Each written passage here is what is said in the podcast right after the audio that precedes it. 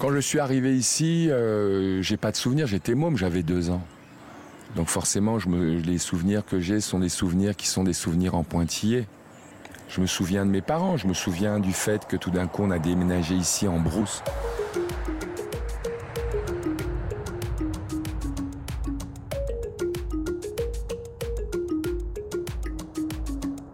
Salut à tous. Là, nous sommes à Etoudi, qui est le cœur du village, et euh, dans le lieu dit Village Noah. Yannick Noah est né à Sedan en 1960 d'un père footballeur et d'une mère institutrice et fan de basket. En 1962, la famille s'installe au Cameroun. Bienvenue dans le podcast Yannick Noah entre vous et moi. Épisode 1 Mes racines africaines. Papa voulait pas venir en brousse parce que euh, quand tu es euh, africain à l'époque et encore ici, l'objectif c'est de partir en Europe ou à l'étranger pour pouvoir ben, faire ta vie et puis renvoyer de l'argent à la famille.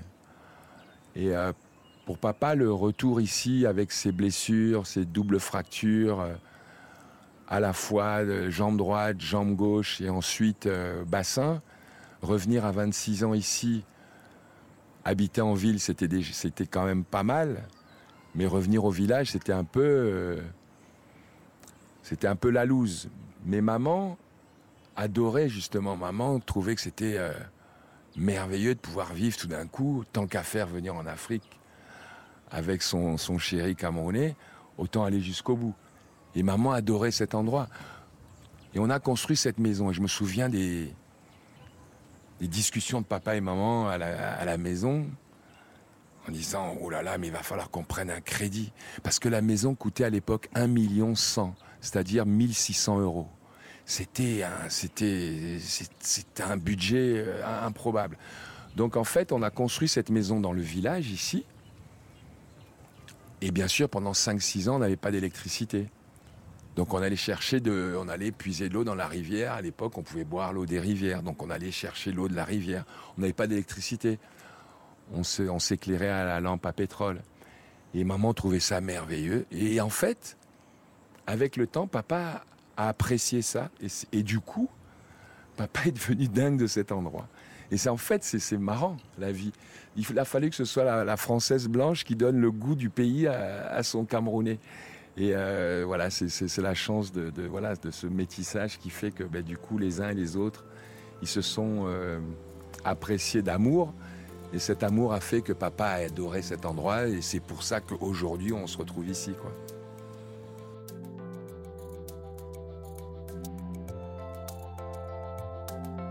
Le village, hein, le village, c'est là que, que, quasiment né papa. Euh, c'est là que ben, la famille Noah a grandi. Euh, du côté de, bah, mon grand-père Papatara. Et c'était le village. C'était le village autour de la maison du notable qui était Papatara, Simon Noah. Et là, on est, euh, on, espèce, est une espèce d'oasis au milieu de la ville. Voilà. Euh, c'était un peu la volonté du grand-père, du patriarche et de, et de mon papa par la suite, papa. C'était de conserver cet endroit. Et c'était une très bonne idée. Et, euh, et voilà, il y a, de la nature. On est au milieu presque d'un ghetto. Tant bien même on a une vue incroyable sur toutes les différentes collines de Yaoundé, parce que Yaoundé c'est une ville, on est à 800 mètres d'altitude. Donc il y a des collines, et là on est en haut d'une colline. Et donc euh, de là où on parle, ben, on a la vue sur, euh, à, ma droite, le palais présidentiel, les différentes collines, le mont Fébé, toutes les collines, et puis au loin, la ville, toute la ville qui nous entoure et qu'on voit jusqu'à perte de vue, mais dans un oasis de, verdure, de nature, euh, cher à papa, quoi, parce que quasiment tous les arbres qui, ont été plantés là dans le dans l'endroit, c'est papa qui a planté tout ça. Donc est ils sont tous là quand même, ils sont tous euh, présents dans ce projet.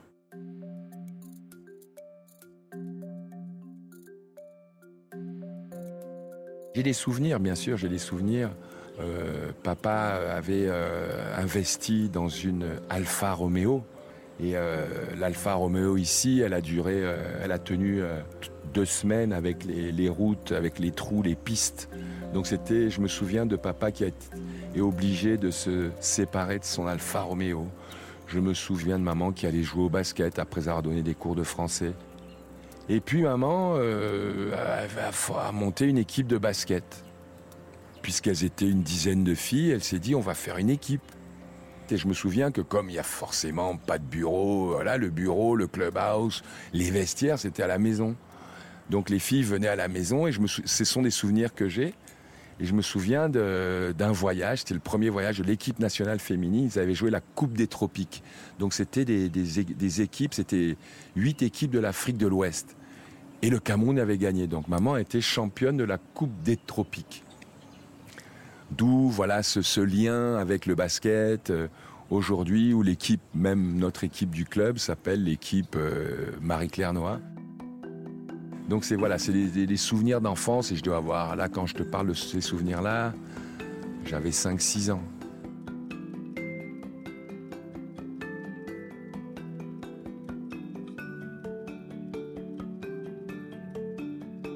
Papa avait été un bon joueur de football. J'ai découvert ça très très tard. On me posait des questions en me disant Ah, donc toi tu vas être joueur de tennis, mais ton, pourquoi t'as pas joué au foot? Parce que ton père était joueur de foot. Et là, d'un coup, je me suis rappelé qu'effectivement, à la maison, il y avait la Coupe de France euh, au salon, qu'il y avait euh, des photos de papa à Sedan, et, que, et, là, tout d'un coup, ça, ça résonnait en moi, ça a eu un sens. Là, je me suis, j'ai réalisé qu'en fait, oui, en fait, c'est à Sedan qu'ils se sont rencontrés. C'est à Sedan, c'est comme c'est grâce au foot que papa a rencontré maman. Et donc, euh, à travers le foot, ben, je suis né grâce à, ben, à la carrière que papa a eue euh, à Sedan. On allait en vacances à Aiglemont, euh, dans la, banlieue de Charleville. Mais nous, on était enfants, on était dans, nous on rêvait, hein, gamin. Nous, euh, arriver du Cameroun, nous fait chaud tout le temps.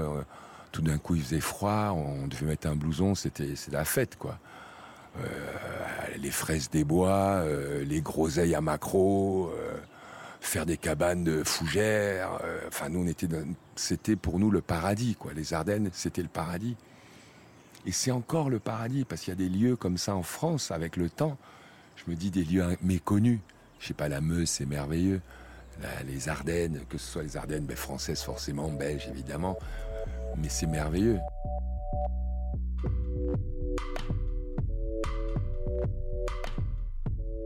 Ma grand-mère que je n'ai jamais connue, euh, et belge. J'ai découvert ça assez récemment. Donc j'ai des, du sang belge aussi. Mais tout ça du côté des Ardennes. Donc ça crée un lien comme ça. Et c'est vrai que la Meuse, je la vois différemment. Je te parle pas de la bière de la Meuse, bien sûr, que, que j'adore, qui est la meilleure du monde.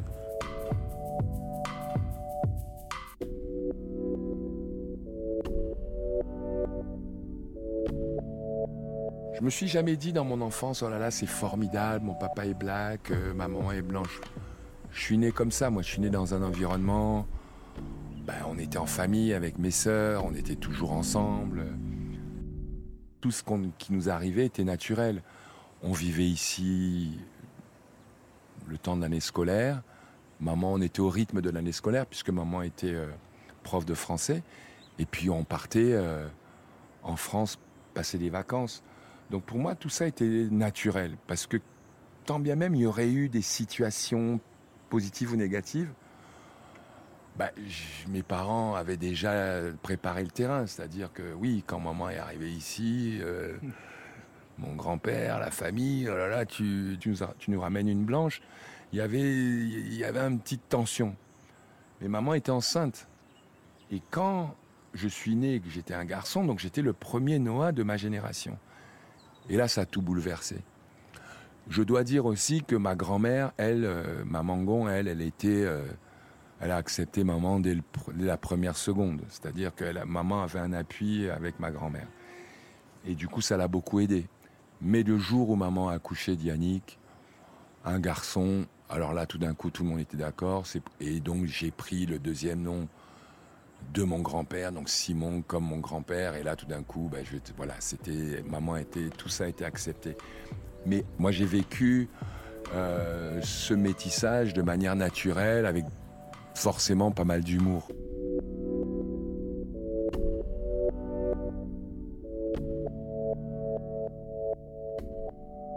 J'avais la chance d'avoir ma chambre. Mes sœurs avaient une chambre à deux. Et moi, j'avais une chambre, c'était une maison comme ça en, long, et ma chambre était au bout de la, maison. Maintenant, cette chambre, c'est une classe dans l'école. Mais euh, ma chambre, c'était. Euh, je me souviens que j'avais euh, des photos déchirées de tennis de France, de joueurs de tennis et que autour de mon lit. Parce qu'il y avait un endroit, il n'y avait pas de fenêtre. Et là, je jouais au tennis, je faisais du mur, même dans ma chambre. Je faisais des volets. Le seul problème, donc ça m'a coûté quelques raclées. Enfin, une en fait. Et j'ai arrêté après. Parce qu'en fait, ici, en fait, la terre est rouge. Et quand tu as une balle avec la terre rouge sur des murs blancs, tu imagines bien qu'il y avait des traces. Et ça, ça n'a pas vraiment plu à mes parents, quoi. Parce qu'une fois, ils ont fait la peinture. J'ai attendu un petit moment après ma première rouste. Et la deuxième, parce que c'était plus fort que moi, je me disais peut-être avec une balle plus propre. Et puis forcément, à un moment, il y avait encore des traces. Donc je ma chambre, c'était ça. Il y avait des traces de balles, des posters, jusqu'au moment où il y a eu le, mon poster d'Arthur H euh, en 1971 quand j'avais 11 ans.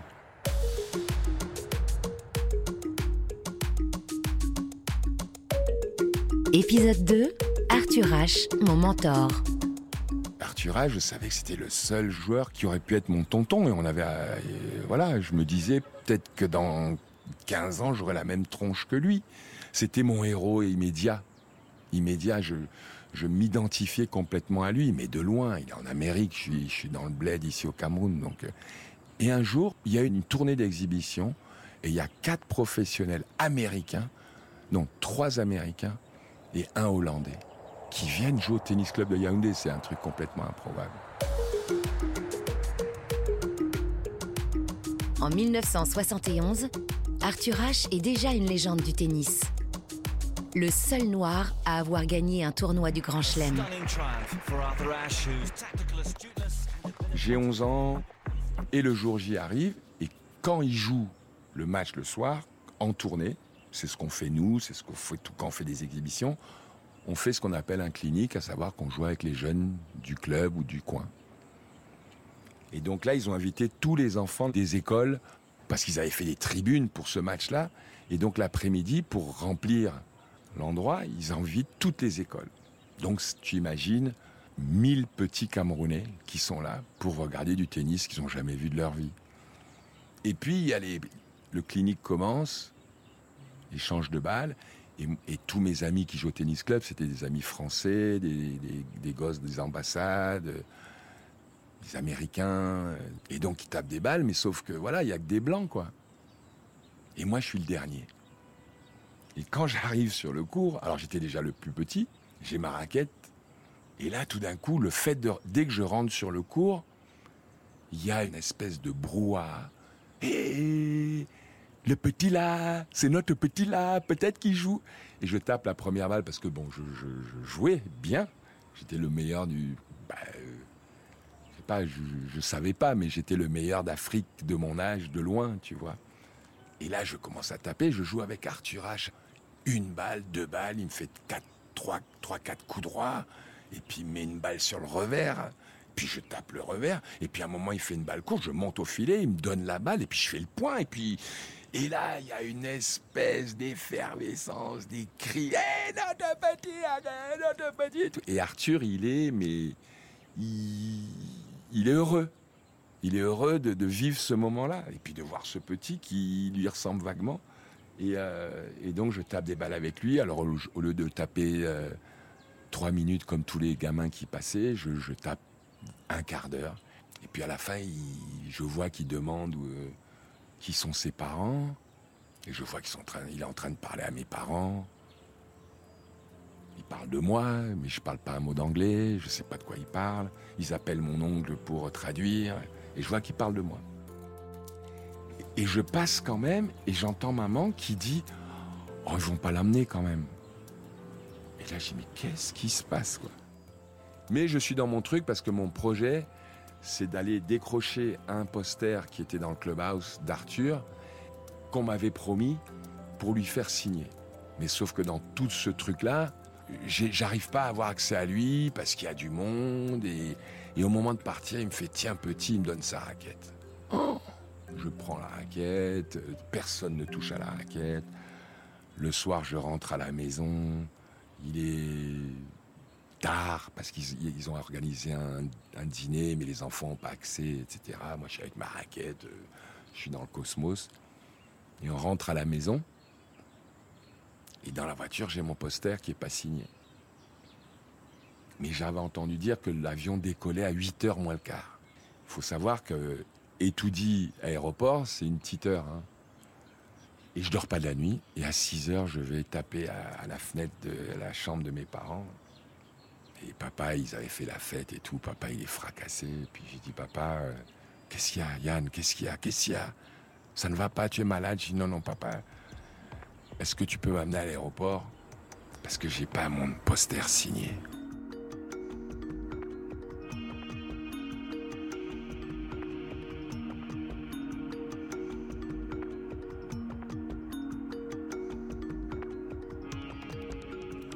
Là, mon père est merveilleux. Il dit Attends, je mets un sulvette. Attends, je mets un sulvette. Je dis Putain, c'est pas possible. Je, bon, je dis pas Putain, c'est pas possible. Je, suis heureux que pas. Enfin, tu vois. Et papa m'amène et on part tous les deux à l'aéroport. On arrive à l'aéroport, il est 7 heures. Eux, ils avaient déjà enregistré, enfin pré-enregistré, donc ils n'étaient pas encore à l'aéroport. Et l'aéroport est vide. Et tout d'un coup, ils arrivent. Et moi, j'ai mon poster. C'était un gros poster. En plus, ils avaient, euh, ils avaient encadré, quoi. Et quand Arthur arrive, j'imagine, tu vois, ils sont fatigués, ils ont fait la fête et tout. Et la première chose qu'il me dit, il fait Encore toi? Et je dis Oui, please, signe, please, signe. Et il me signe. je suis content, il m'a signé. Il me serre la main. Good luck et il part. je rentre à la maison, je pose le poster sur mon lit et mon oncle arrive le, lendemain, il me dit Tu as vu cette qui t'a marqué? J'ai dit non, il a signé, mais je sais pas, c'était en anglais. Il fait Il t'a marqué pour Yannick, j'espère que je vais te retrouver à Wimbledon. Tu imagines ce qu'Arthur t'a dit? Et j'avais ça au-dessus de mon lit.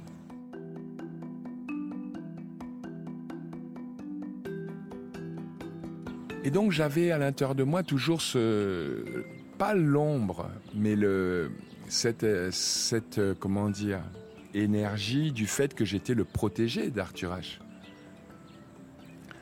Donc j'avais été jouer aux États-Unis, des tournois de jeunes. Il s'était renseigné pour savoir comment ça s'était passé. Il me suivait. Et un jour, je reçois un... Comme j'avais eu des résultats chez les juniors, une invitation en double pour moi à Wimbledon. Je dis, mais c'est super, mais avec qui? Bah Avec lui. Donc vous êtes en train de me dire que la lettre là, vous êtes sûr, il n'y a pas une erreur, que je vais jouer à Wimbledon en double avec Arthur H. On me dit, ben oui Yann, c'est extraordinaire, c'est formidable. Et là j'ai un premier coup de panique là. Je dis, attends, c'est un petit peu trop là. C'est un petit peu, c'est un peu too much là. Deux ans avant, j'avais joué la finale de double au tennis club d'Angoulême avec Pascal Porte contre Paul-Antoine Thor et je ne sais plus avec qui il jouait. La finale était à 15 h du double. Mais il y avait la finale de Wimbledon. Et moi j'ai dit je peux pas jouer la finale du double pendant qu'Arthur joue Connors en finale, c'est deux ans avant. Et c'est merveilleux. Le père Ardouin est merveilleux. On décide qu'en fait tout le club va regarder la finale et on fera la finale du double après. Et Arthur gagne. Donc forcément, je suis sur mon petit nuage. Faut savoir qu'à l'époque, déjà, moi, je jouais avec le même collier qu'Arthur H. J'essaie de marcher comme Arthur H. Et bien sûr, on gagne le double. C'est ça qui est important, c'est qu'on a quand même gagné avec Pascal le tournoi du tennis club d'Angoulême, ce qui reste quand même un des trophées les plus importants de ma vie, il faut le savoir.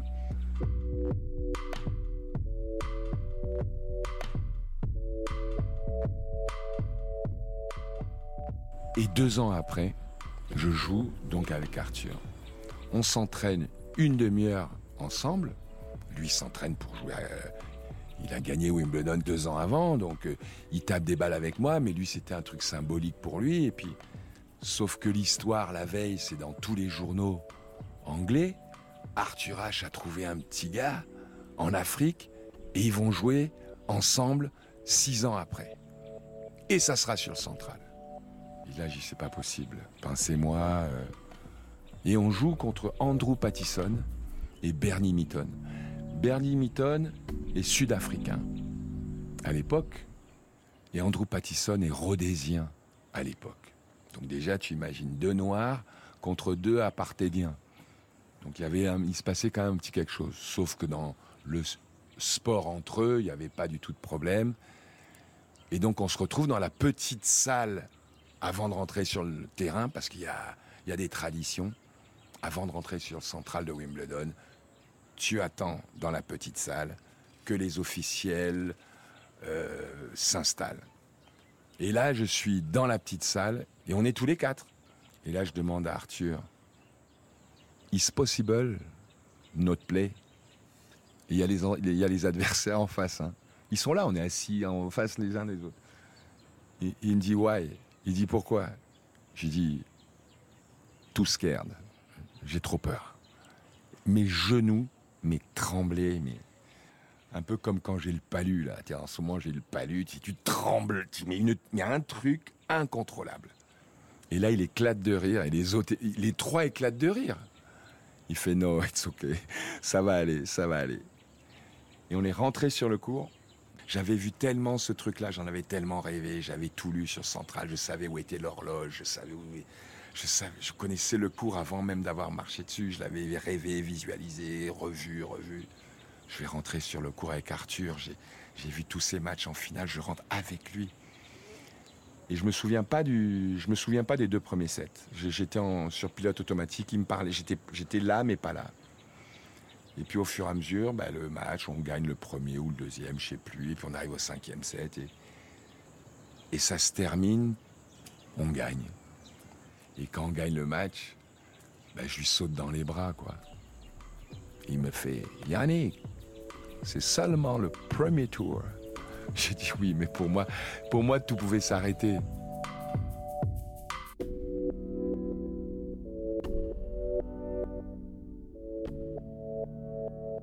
Enfin, tu imagines par rapport à tout ce que je viens de vous raconter, un petit gars euh, au Cameroun où il y avait à l'époque, je sais pas si on était 200 dans tout le pays à jouer, c'était le maximum.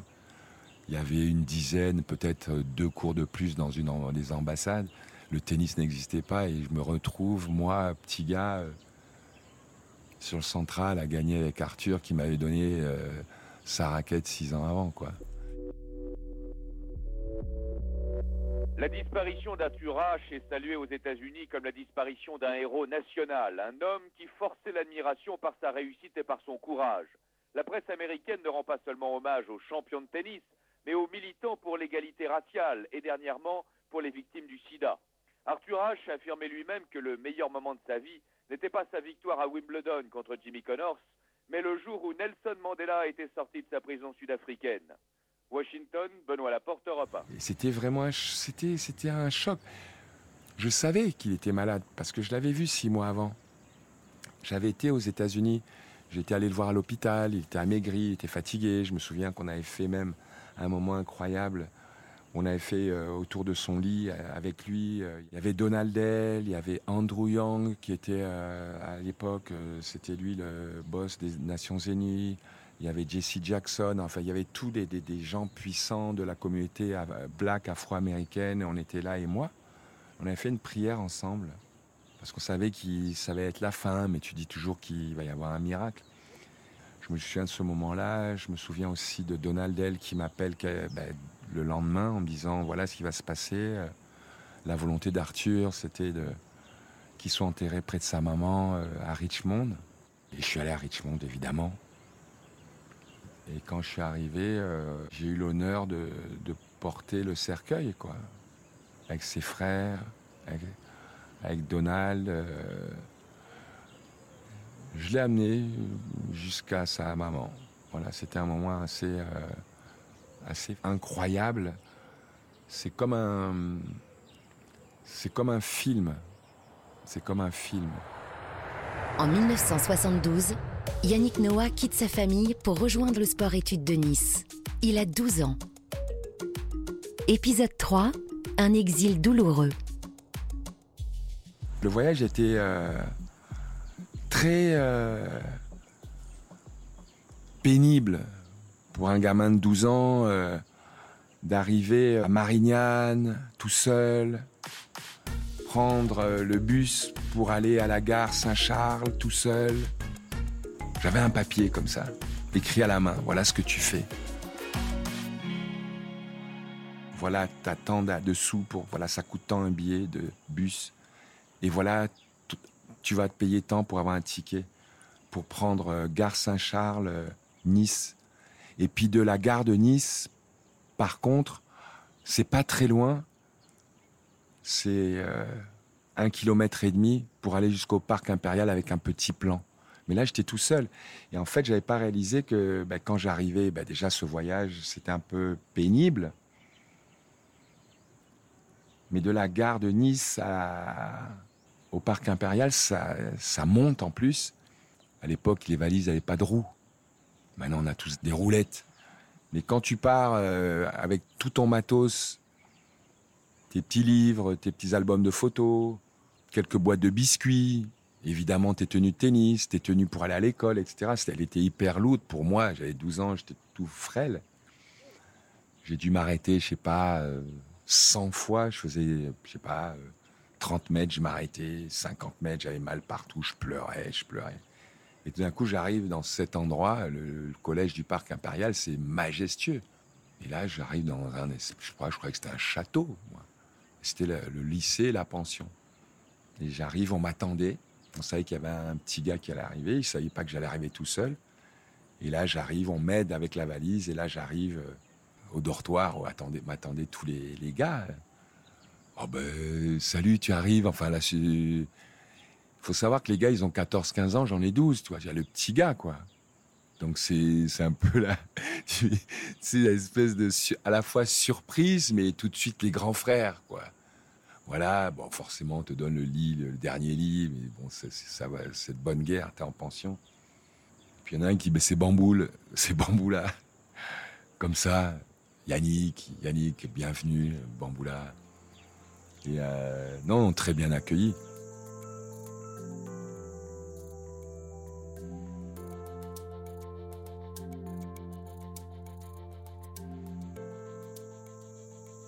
Je suis un gamin, je suis, sais pas où je suis, mais je suis dans. Il y a Moreton à côté, il y a Dominique Bedel à côté de moi. C'était des stars, c'était des champions de France cadet, champions de France minime, c'était des gars que je connaissais. Mais voilà, puis on va voir, le Patrice Beus, je savais qui c'était. Alors Patrice Beus, c'est l'entraîneur. Et puis euh, ça a tout de suite euh, connecté avec lui parce qu'il n'a pas, il nous parlait pas comme à des joueurs, il nous parlait comme à des enfants, à des jeunes. Et moi, il me parlait comme à un enfant, sachant que mes parents étaient à l'autre bout du monde. Donc il y avait tout de suite dans son ton quelque chose, il y avait de l'affection. J'ai tout de suite... Euh, la première chose que j'ai aimé chez Patrice Beus, c'était tout de suite qu'en fait, c'était déjà comme un tonton. Il y avait ce côté affection qui était essentiel. J'aurais eu quelqu'un qui m'aurait dit Bon, on va voir ton service, ton coup droit, comment tu bouges les jambes, on va voir si tu es résistant. J'aurais pas tenu. J'aurais, enfin, j'aurais tenu 15 jours. Je serais reparti tout de suite. Mais j'avais cet appui. Et j'avais aussi l'appui du monsieur qui était l'intendant de, de la pension, qui était monsieur Clément, Robert Clément. Et lui, les, les, pensionnaires, c'était comme ses gamins. Tu vois, donc c'était comme un deuxième papa aussi. Donc j'ai eu ce, j'ai eu cette chance d'avoir cette affection à ce moment-là de ma vie, de ce môme qui est complètement déraciné, à moitié perdu avec sa raquette.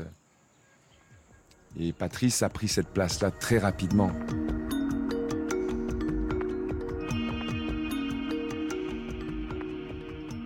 J'ai été bisuté comme ça se faisait. Donc tu te poses pas plus de questions que ça. En plus de ça, moi, j'avais pas vraiment, euh, je pouvais pas me retourner. Tu oses pas, tu oses pas aller te plaindre. Je, j'ai jamais, je me suis, je suis, j'ai pas osé aller en parler à Patrice Bust. J'ai pas osé en parler à l'intendant. J'ai pas osé parce que pour moi, c'était, euh, t'étais pas fort si tu allais te plaindre. Et ça, c'est des humiliations en fait. Mais je peux aujourd'hui mettre des mots sur ces sentiments. Mais à ce moment-là, c'était des, émotions. Mais dans ces émotions, je sais qu'il y avait quelque chose en moi qui disait, vous allez voir un jour, je vais vous massacrer.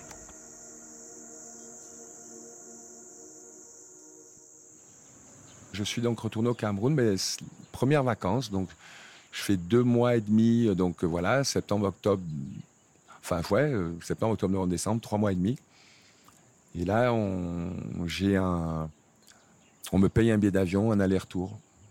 Mais là, je voulais rentrer, je, ne voulais plus revenir en France.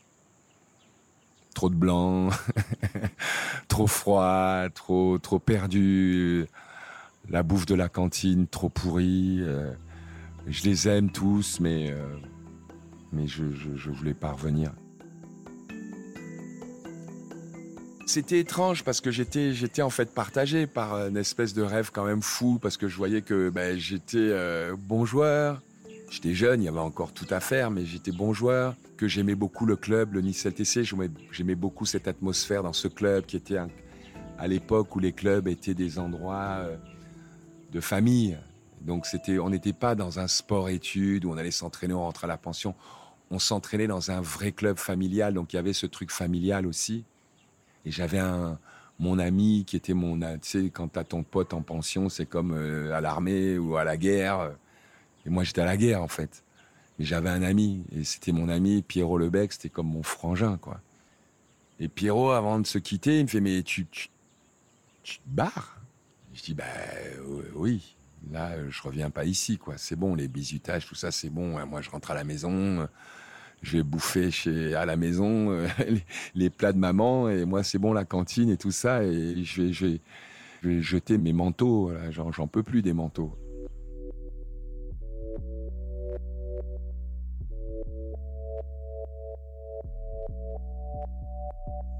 Et puis il me dit bah écoute bon bah si tu viens pas moi si tu reviens pas je reviens pas. Ah j'ai ah bon? Je fais mais par contre si tu reviens je reviens. J'ai bon bah écoute je reviens. Je bon alors je reviens puis je me barre. Puis quand je suis dans l'avion, je reviens pas, en fait, j'oublie tout ça. Et puis quand j'arrive ici en vacances, bah, vu que j'avais écrit à peu près 50 euh, lettres à maman lui disant que c'était too much, que je voulais rentrer, elle, elle, elle, était très contente que je revienne, tu vois. Mais quand je parlais, je dis oui, mais alors bon, ben, mon vol retour. Et puis à un moment, il y avait un peu de confusion. Et puis ben, la veille du moment de partir officiel, je suis convoqué par mes parents. Je savais que là, c'était chaud quand on me convoquait. Mais qu'est-ce que tu fais, Yann? Papa, papa prend la parole, il dit, mais Yann, qu'est-ce que tu veux faire? Tu sais, chérie, c'est comme toi tu veux. Si tu veux rester, tu restes. Si tu veux repartir, tu, repars. Mais c'est vraiment comme tu veux. Hein. Tu, es forcé de rien et tout. Et je lui dis, je repars. Et je pense à Pierrot, là. Et je lui dis, mais c'est comme si c'était en pilote automatique. Je lui dis, je repars. Et là, maman se lève et se barre dans la chambre. Et c'est des années après que j'ai su que maman était partie pleurer parce qu'elle voulait elle, elle, voulait pas du tout que je reparte, quoi. Épisode 4 Maman, mon ange gardien. Maman a été une maman. Une maman. Et bien sûr que nous, de par mon parcours, on a eu un. C'était différent. Quand je dis extraordinaire, c'est-à-dire que c'était pas ordinaire d'avoir ton enfant qui part à cet âge-là.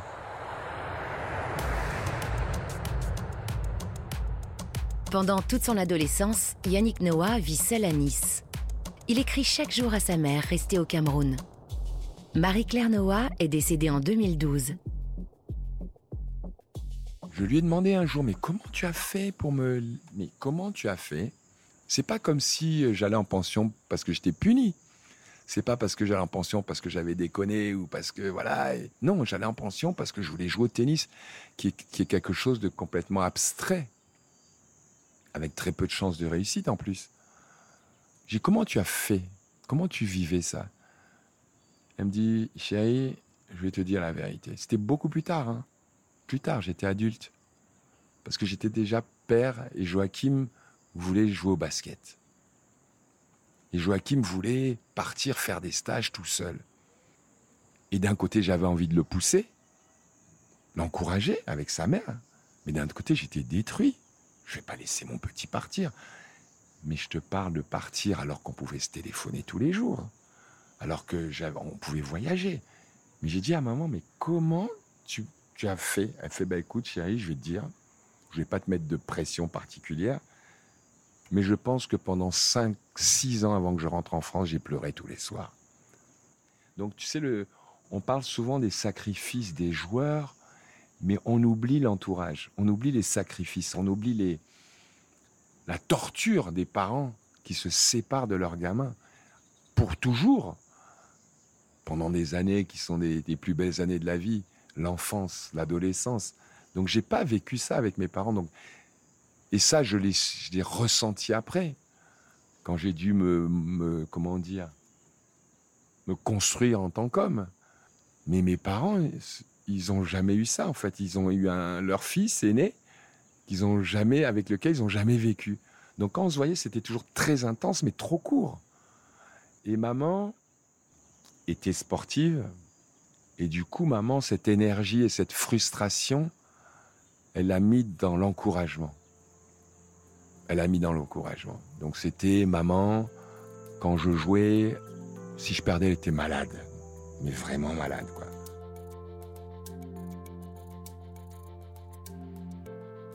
S'il y avait un gars qui sifflait contre Yannick, je, pouvais descendre le, ah à la Coupe Davis, je me rappelle, je, m'étais disputé avec un mec dont la fille était amoureuse de Sampras en Coupe Davis. Et je disais, mais comment elle peut encourager Sampras? Oui, mais elle l'aime. Je dis, mais c'est pas possible, c'est Yannick qui joue. Ah, mais, mais c'était sincère.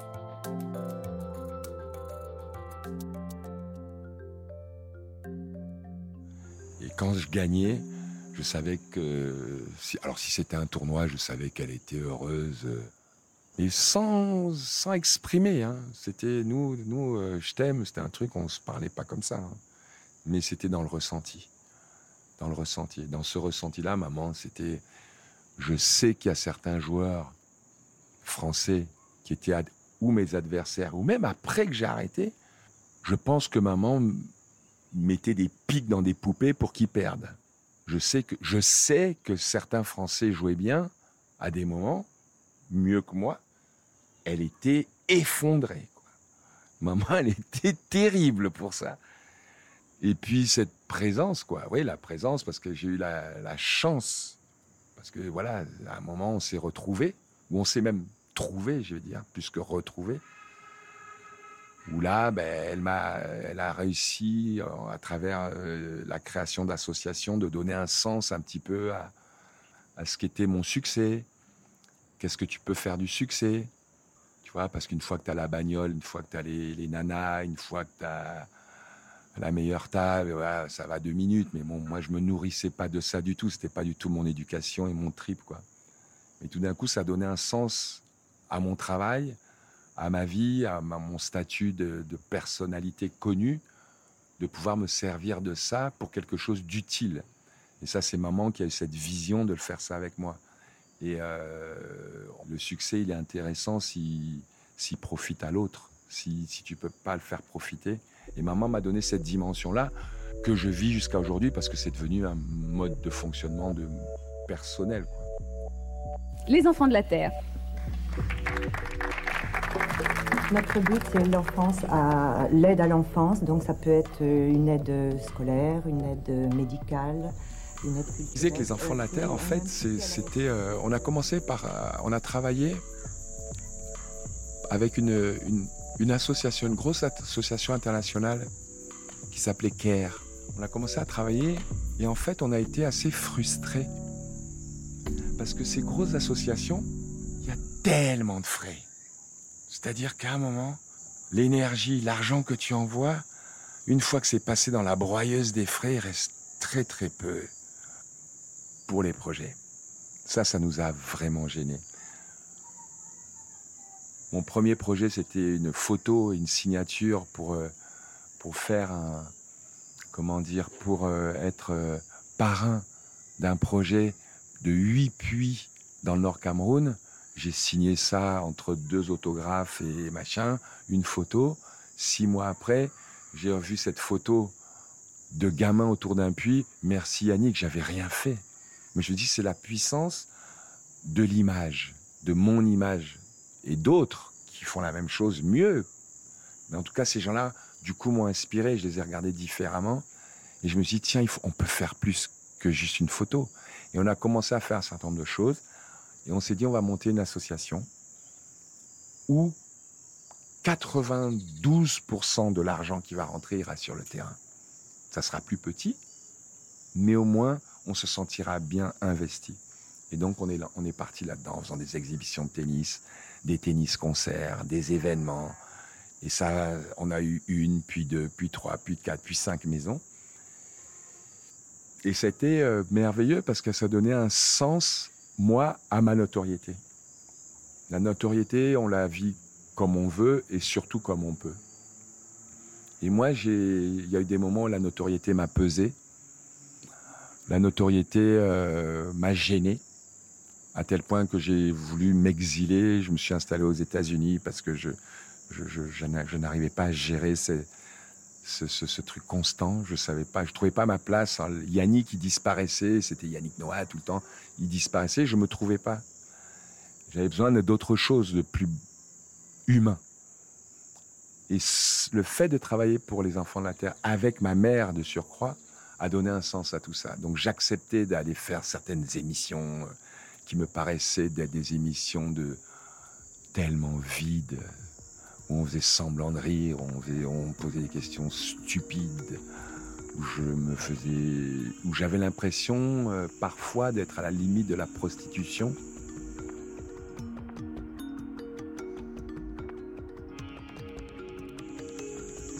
Mais un jour, il s'est passé quelque chose. J'ai fait la Star Academy.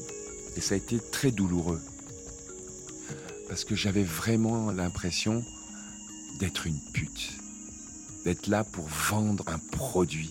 Moi, je chante, c'est une thérapie de chanter. Et bien sûr, je veux que ça marche. Mais c'était un passage obligatoire parce que c'était une magnifique promotion de mon projet. Mais j'étais pas bien. J'étais pas bien. Mais c'est trouvé que le lendemain, on avait une visite à l'hôpital Necker. Et du coup, je vais à l'hôpital Necker le lendemain. Et là, les gamins, surexcités, parce qu'ils m'avaient vu à la Star Academy, vous vous rendez compte? Et du coup, la Star Academy que j'ai refaite après, j'avais une raison de la faire, qui était autre chose. Ça donnait un sens à tout ça. Et les enfants de la Terre, et quand on parle des enfants de la Terre, on parle de Faites le mur après, de mon engagement euh, humanitaire ou social, ça vient de, ce, de ça, en fait, oui, je peux faire parfois des choses qui peuvent paraître euh, légères ou ludiques ou superficielles à mourir, mais derrière, il y a cette chose qui fait que, ouais, il y a des gamins qui regardent ça et pour lesquels, ben, ça compte. Et donc, maman est partie il y a dix ans maintenant. Et Nathalie, ma petite sœur, a repris le flambeau et le fait de manière extraordinairement bien. Et euh, donc voilà, donc les enfants de la Terre continuent. Moi, je continue ici euh, ce qu'il y a à faire ici et Nathalie continue avec, euh, avec les enfants de la Terre.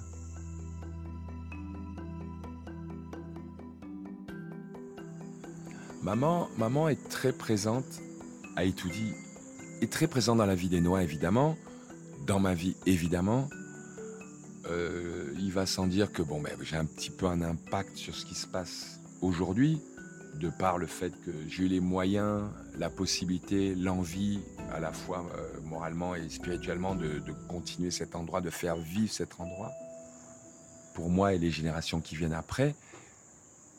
Mais maman, elle était appréciée, aimée ici. Et maman, elle a fait un truc incroyable. Elle a fait une école.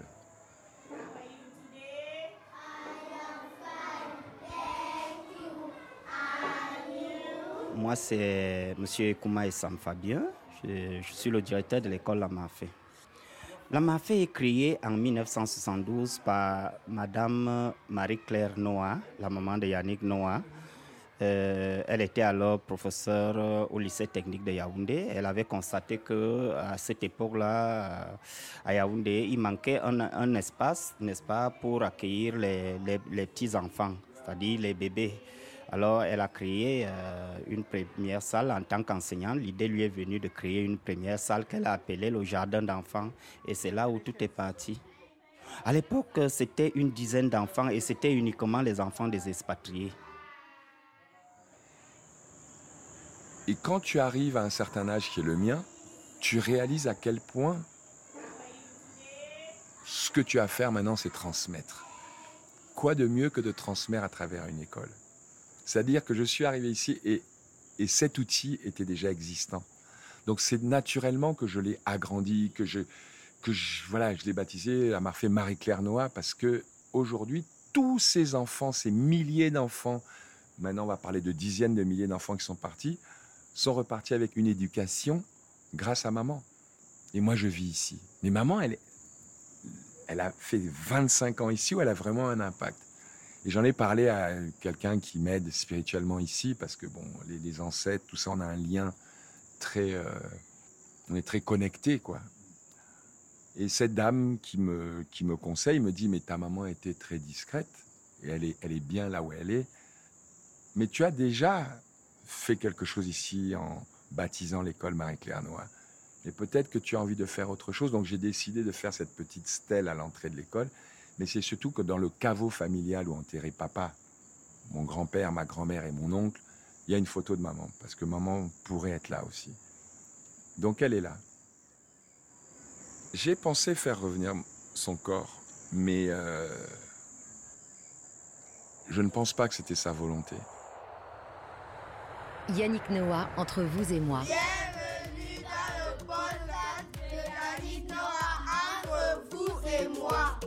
Yannick Noah gagne très vite ses premiers tournois. C'est le début de la notoriété, puis le temps des soirées au bus Palladium. Épisode 5, le temps des Ferrari. Ma motivation, c'était quoi? Bisute, je vais les niquer. Une fois que je les niqué, je suis timide à mourir. Parce que j'ai pas de fringues. Mes parents, on n'avait on avait pas de moyens. Mais un jour, quand je vais être bon, peut-être qu'un jour, cette petite, la Sylvie, elle va me voir. Un jour, on a joué un double mix, donc elle m'a vu. Elle a accepté de jouer en double mixte avec moi. Elle était contente, elle jouait pas mal. Et jouer avec moi, pour elle, c'était bien. Mais moi, je jouais avec la plus belle pépette du club. C'était ma façon à moi. C'était ma motivation à moi. Mais après quoi? Vite, 18 ans, mon permis. Il faut que je gagne des matchs pour me payer la putain de bagnole que je me prenne mon petit studio rue Poussin, avec une cuisine, un petit salon et une chambre. Mais après, le duplex derrière. Et après, la bagnole, l'auto Bianchi à Barthes. Attention, avec les jantes alu, avec l'autoradio, parce qu'il faut pas déconner. Et là, j'avais ça. Mais derrière, je pars faire ma première tournée. Mais là, je gagne plus d'argent je passe direct, parce que de là, l'auto Bianchi, moi, je voulais la petite BM. Mais là, j'avais de quoi m'acheter la grosse BM. Et là, je me prends la 633, la 635 Turbo. faut savoir que tant bien même j'avais une petite notoriété, mais là, la belle bagnole, j'ai 20 ans, la belle bagnole, c'est l'aspirateur à gonzesse. La motivation c'est où la motivation? Hey, Il est né, c'est dans ses gènes, mais pas du tout. Sa motivation, c'est quelque chose qui se que tu, tu, tu, nourris. La première fois que tu es sur le plongeoir de 3 mètres, qu'est-ce que tu fais? Tu plonges pas tout seul. Tu fais maman, regarde. Donc bien sûr, j'ai joué beaucoup pour que maman regarde, que papa regarde. J'ai joué pour que la petite me regarde. J'ai joué parce que je voulais que quand j'ai une bagnole, les nanas me regardent, que j'ai un petit studio, un petit appart, etc., etc., etc.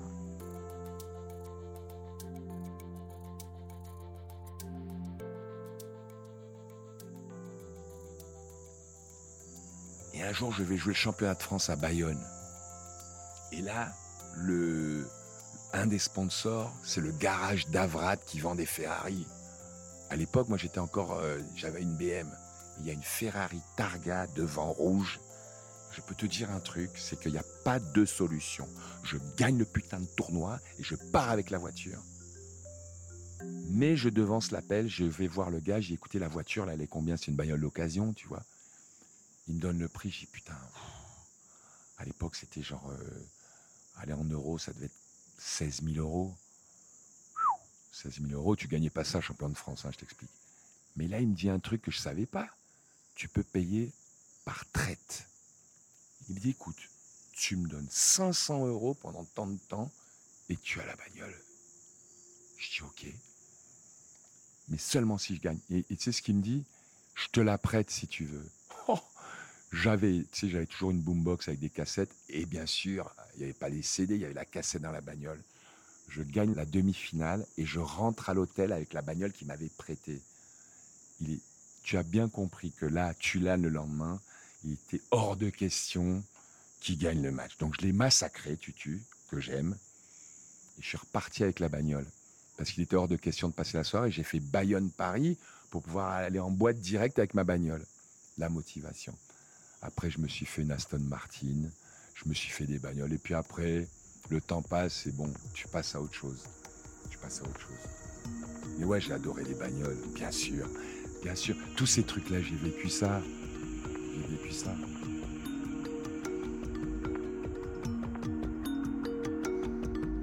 Aujourd'hui, c'est à bord d'un 4x4 qui affiche des milliers de kilomètres au compteur que Yannick Noah nous emmène dans les rues de Yaoundé au milieu des ghettos avec Seka, le directeur du village Noah.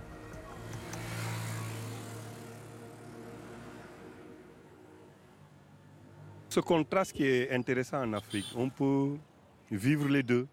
On est fier, on est pauvre être fier d'être pauvre, mais ce n'est pas une fatalité d'être pauvre en Afrique. Mais il y a des référents comme Yannick, tant d'autres idoles qui fait rêver, qui apportent du bonheur, le sourire. Vous avez constaté quand on était en voiture, euh, les gens le saluaient parce qu'il représente quelque chose pour la nation, pour le peuple, pour le continent africain. Et ça n'a pas de prix. Et lui, à l'échange, il fera tout pour aider, pour euh, booster, conseiller, apporter son pierre à l'édifice de la construction de cette nouvelle Afrique. Donc il ne peut pas faire grand-chose dans un océan de problèmes, mais il essaie d'apporter à son juste niveau. Ça peut être euh, accompagner un projet, développer une activité, un sourire, euh, voilà. Donc ça, c'est Yannick Noah qui fait son Yannick. Et les Camerounais, les Africains, ils en sont fiers et ils sont très contents là-dessus.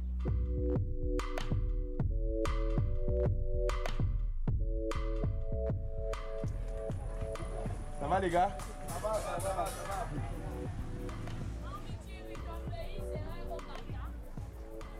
Alors là, c'est le stade d'Etoudi. Il y a un club mythique ici, historiquement, ça s'appelle Vendétoudi. Ce, ce club, ces derniers temps, n'avait pas la possibilité de jouer parce que le stade n'était pas en état. Et on m'a proposé d'être président d'honneur. J'ai accepté évidemment. Et puis ça allait plus loin parce que du coup, ben, j'ai voulu qu'on fasse plus que juste euh, remettre le terrain en état, qui n'était pas en état. hein. On est en troisième division, mais on a un moral d'acier parce que les étudiants sont très puissants. Est-ce que je mens, mon frère Je- t'ai dit.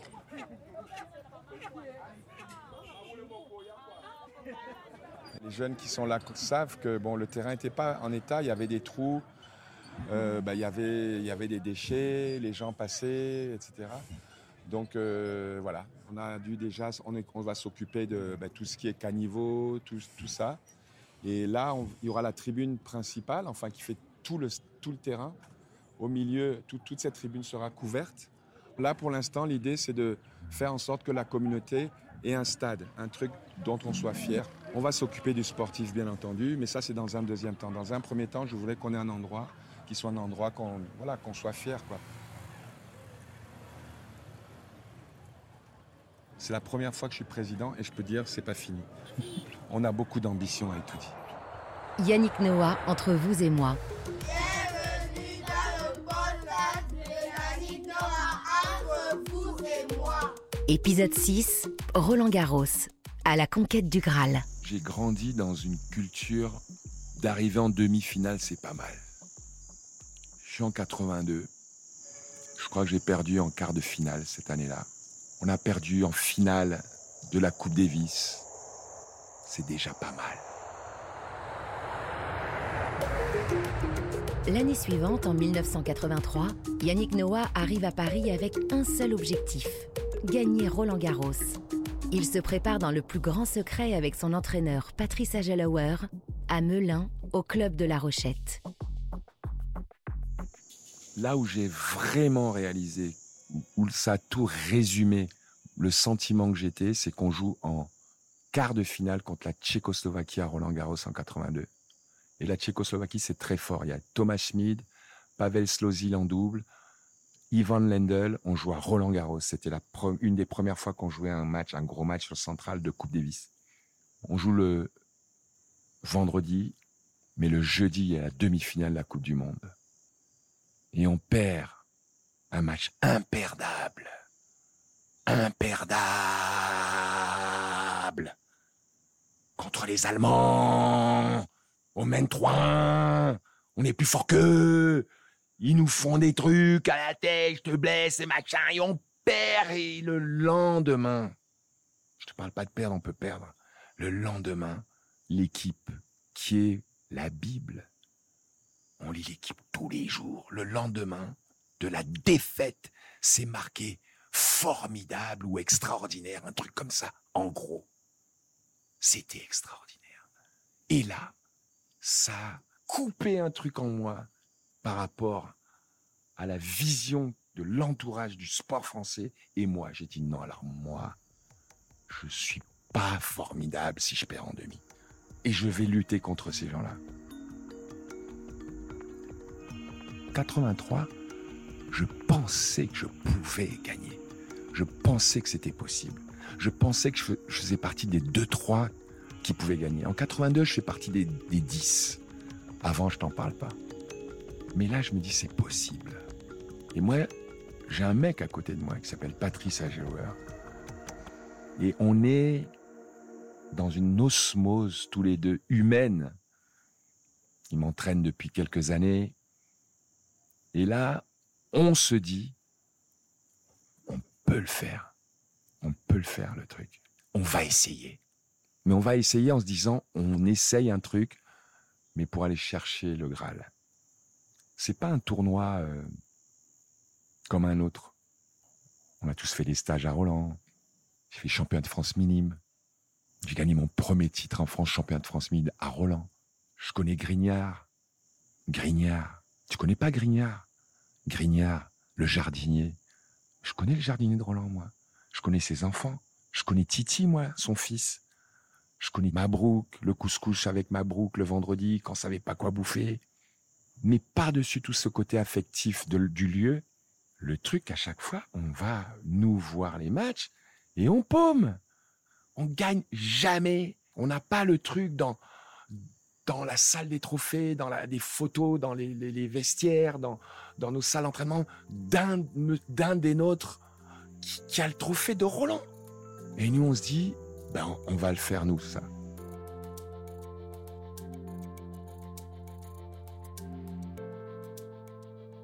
Et quand on joue à Roland, on est porté par ce truc-là.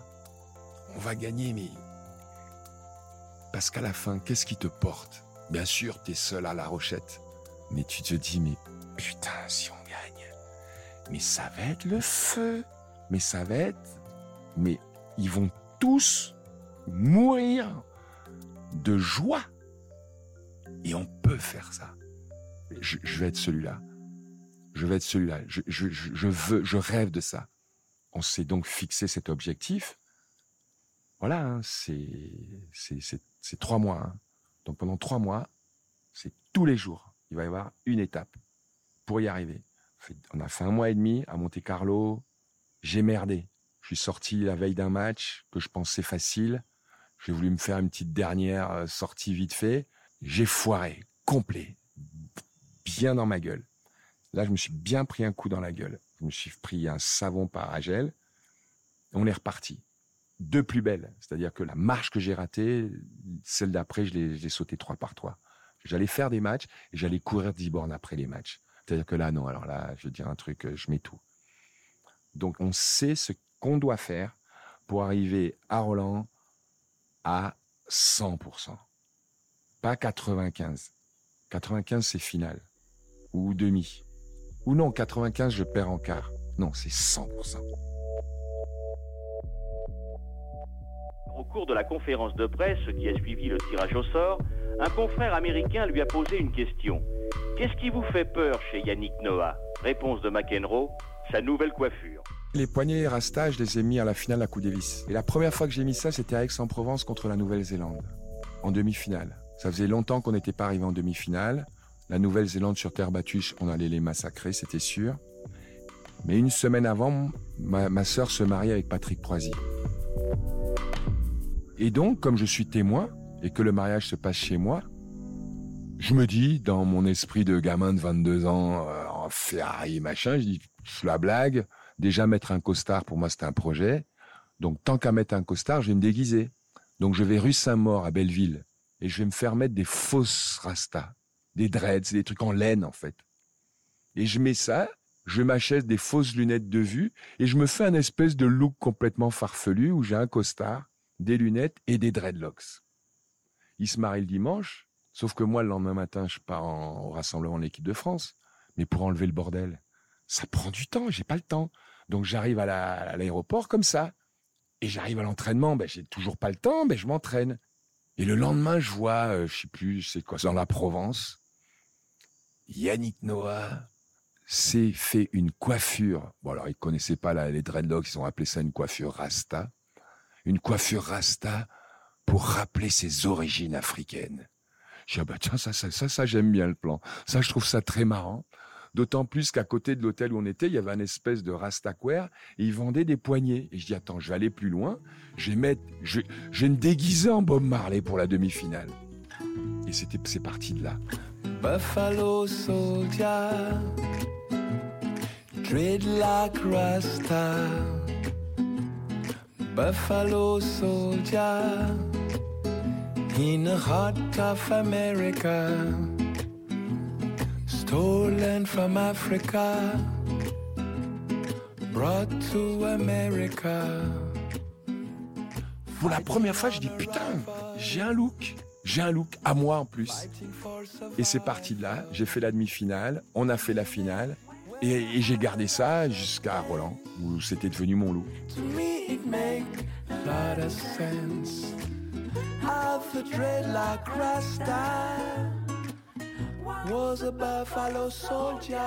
Pour gagner un tournoi du Grand Chelem, il faut gagner 7 matchs sur 15 jours, en 5-7. Tu joues un jour sur deux. Des fois, il pleut. Et ça, c'est un peu emmerdant parce que pour peu que tu aies fait un long match, tu peux jouer deux matchs de suite en 5-7. Physiquement, c'est lourd. L'idée, quand tu commences un tournoi du Grand Chelem avec l'ambition qu'on avait avec Patrice à ce moment-là, à un jour du tournoi, on a vu le tirage au sort. On va pas dire on va gagner les matchs facilement, mais en tout cas, on reste concentré, quelle que soit l'évolution du match, pour essayer de jouer rapidement.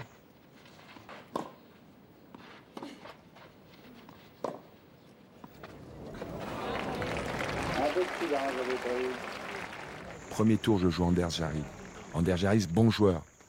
Plutôt bon joueur de double, mais un joueur qui peut être dangereux. Je suis en forme. À ce moment-là, il n'a pas forcément des très bons résultats. Je joue sur le, le 1, l'époque, le, le- cours qui a disparu depuis. C'est devenu un jardin.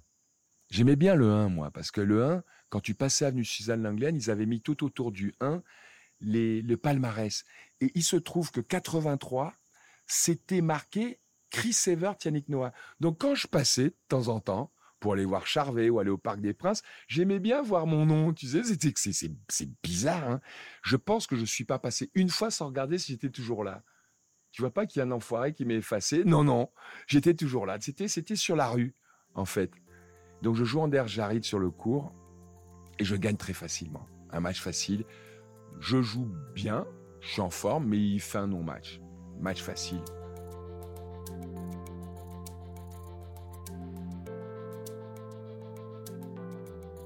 Deuxième tour, je joue Victor Pecci. Victor Pecci, là, c'est un match un peu particulier parce que Victor Pecci, n'oublie pas que là, moi, j'ai un look de rockstar. que j'ai fait Mariti et Gilbert Carpentier euh, quelques mois avant, où là je suis en mode chanteur. Donc là, ça, ce truc-là me donne un- une confiance en moi, un peu rockstar. Et dans l'univers du tennis, où ils sont tous un peu clean cut, euh, les, les, les- tenues blanches, euh, euh, parfait, nickel, j'aime bien d'avoir cette place du, du, du, du métissé rastaquaire avec mon truc. J'avais un bon look, quoi. Le problème, c'est Pecci, c'était le playboy du moment, quoi. Pecci, euh, euh, quand il gagne, quand il arrive en finale de Roland Garros, ben, je pense pas qu'il y a une meuf en France qui a pas envie de se le pécho, quoi. Et donc, moi, je joue contre Pecci. Donc, moi, il, prend un peu cette, cet espace quand on rentre sur le court, mais c'est pas le joueur qu'il était. Et je fais un bon match et je gagne, je crois, en 3-7.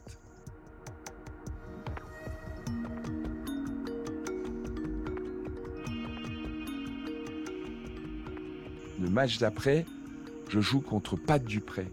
Pat Dupré débarque sur le court, un Américain, pas bon joueur, mais un gars qui, a une, qui est plutôt un bon stratège. Il jouait pas bien, mais il faisait mal jouer. Et ça pas raté. Il me fait mal jouer et je gagne un match en 3-7, mais un match qui aurait pu vraiment mal tourner. Mais ce qui m'énerve en plus, c'est que moi, j'étais très content de ma tenue du coq sportif. On peut faire de la pub. hein. Parce qu'elle avait un, elle était, c'était, c'était, elle était belle, cette tenue. C'était tout blanc avec le haut jaune. Ça pouvait être le haut rouge. Et là, j'avais décidé de mettre le haut jaune. Et Dupré met la même que moi. Il met la même tenue que moi. Donc, si tu veux, le côté, bon, ben, c'est moi le plus beau. Déjà, il m'a, il m'a, il m'a cassé le truc parce qu'il avait la même tenue. Mais je gagne ce match difficile. Après, je joue John Alexander. Et là, je gagne facilement. Il a un bon jeu. Je sais pas comment il arrive jusqu'en huitième. Il a dû faire des bons matchs. Mais bon, c'est pas un joueur de terre battue. Il est assez lent. Et, et, et je, je, je me régale. Et donc, je passe la première semaine où j'ai pas perdu de 7. Donc ça, c'est bien. Donc, je suis frais. J'ai pas puisé dans mes, mes ressources physiques. Et là, je, je fais voilà mon premier gros test. Je joue Lendl en quart. C'est à la campagne, dans l'Essonne, près de Milly-la-Forêt, en compagnie de quelques amis et de sa jeune fiancée américaine, que Yannick Noah a préparé son quart de finale. Il a beaucoup dormi afin d'emmagasiner des forces et de se détendre. À son programme, seulement deux heures d'entraînement en dilettante avec son entraîneur Patrice Agelower. Lendl, euh, on se connaît depuis qu'on a 14 ans. Pour battre Ivan Lendl, Yannick Noah doit faire le compte de ses qualités. Ses qualités, c'est d'être aussi bien physiquement qu'en première semaine, aussi serein et aussi confiant qu'en première semaine, mais également mieux servir qu'il ne l'a fait en première semaine. Il était numéro 1 en Europe, j'étais numéro 2. Des fois, j'étais numéro 1, il était numéro 2. C'était, voilà, euh, Lendl à l'époque, 83, c'est le joueur. Je devrais être comme Lendl parce que lui, il est sérieux et moi, je suis un, guignol. Donc, c'est la France, mais ça m'énerve. Et à ce moment-là, c'est plutôt bien de m'énerver parce que ce problème devient mon opportunité parce que ça me motive et j'aimais beaucoup jouer Lendl. Pour cette raison. J'avais rien de particulier contre lui, sauf qu'il y avait ce- ce- cette espèce de truc créé comme quoi euh, lui, c'est le mec parfait et moi, je, suis le guignol. Enfin, pas le guignol des boîtes de nuit. hein. En boîte de nuit, j'étais largement au-dessus de lui. Là. Laisse tomber. Voilà, il pécho rien du tout par rapport à moi. Je peux dire un truc, j'avais rien à lui envier. Donc, il y avait un petit peu de ça, tu vois. je déconne. Mais il y avait un peu de ça. Et je joue et je gagne euh, un 7, 2 7, 5-3 au troisième, balle de match. Il, fait des es- il, joue des petits coups de bluff comme ça. euh, Ça passe. Je perds le 7 après avoir eu des balles de match. Et là, l'ambiance de mon stade, de mon pays. Oh, une tension, une crispation. Alors déjà, moi, j'étais au bout de ma vie. hein. J'avais deux balles de demi-finale. Je, me retrouve au quatrième set et dans une ambiance euh, pourrie, pourrie. Tu sais, nos équipes, quand elles commencent à moins bien jouer et que le stade commence à ou les siffler, euh, tu vois, euh, ou les huer même des fois. Tu vois, bon, ça allait pas jusque là, mais euh, oh, ou alors, oh, ouh, ah, une ambiance comme ça. Et heureusement, je gagne le premier jeu du quatrième set et je lui mets 6-0 au quatrième. Là-dessus, je joue contre Vasselin, qui est mon pote de promotion. Christophe, c'est voilà, il faisait, c'est parti des espoirs du tennis à l'époque. Il arrive en demi-finale dans un parcours incroyable. Et c'est surtout qu'il m'ouvre le, le tableau parce qu'il bat Connors que je détestais jouer. Et là, je joue Christophe. Et donc, pour moi, jouer Christophe, c'était une embellie, quoi. Franchement, euh, bon, je, c'était une embellie, d'autant qu'il avait fait un match compliqué. Il joue en huitième de finale contre Luna. Il fait un match en 5-7. Il joue Guntart. Il joue en 5-7. Il joue Connors. Il joue un match de malade. Et entre les deux matchs, je le vois, dès que j'ouvre la télé, je le vois en train de faire des interviews chez lui, euh, sur le cours et tout. J'ai mais il va arriver, il va être vidé. Moi, j'étais à la Rochette, euh, tranquille, en train de me charger d'énergie. Donc, je joue contre lui. Moi, je fais un très bon match et lui, il fait un non-match. Donc, le score n'a aucune importance parce que ça reflète pas du tout le match qu'on aurait pu faire, quoi. Mais bon, je suis en finale et de toute façon, moi, euh, dans l'état dans lequel je suis, je perds pas contre un Français en demi à Roland. Voilà, j'ai pas fait tout ça pour perdre contre un Français. Ce dimanche 5 juin 83, l'important pour Yannick Noah, ce n'est pas de participer, mais bien de gagner. Et toute la France est derrière lui. 50 millions de Noah, écrit le journal L'équipe. Épisode 7, Roland Garros, la consécration et la chute. Quand je rentre sur le cours, je suis euh, frais, frais comme un lardon, comme dirait mon pote Mika. Et, et, il fait beau. Je suis à Roland et là, là, je sais que tous les as sont alignés. Quoi. Je sens vraiment un truc. Tout d'un coup, mon public, le public, la France et même au-delà des gens qui aiment le tennis se disent, il peut gagner. Mais ce qui me plaît vraiment, c'est que là, j'ai le sentiment que tous les gens vont regarder le match, toute la France va regarder le match, mais c'est surtout, ils vont tous regarder parce qu'ils pensent enfin que je peux gagner, mais qu'on peut gagner. La première fois. On peut gagner. Quand je rentre sur le terrain, Bébel, il me fait Tu vas le faire, petit. Parce qu'on y croit, tout le monde y croit vraiment. C'est pas oh là là, il y est, c'est bien. Coubertin, il il n'existe pas dans la photo. Et ça, c'est puissant. Ça, c'est puissant.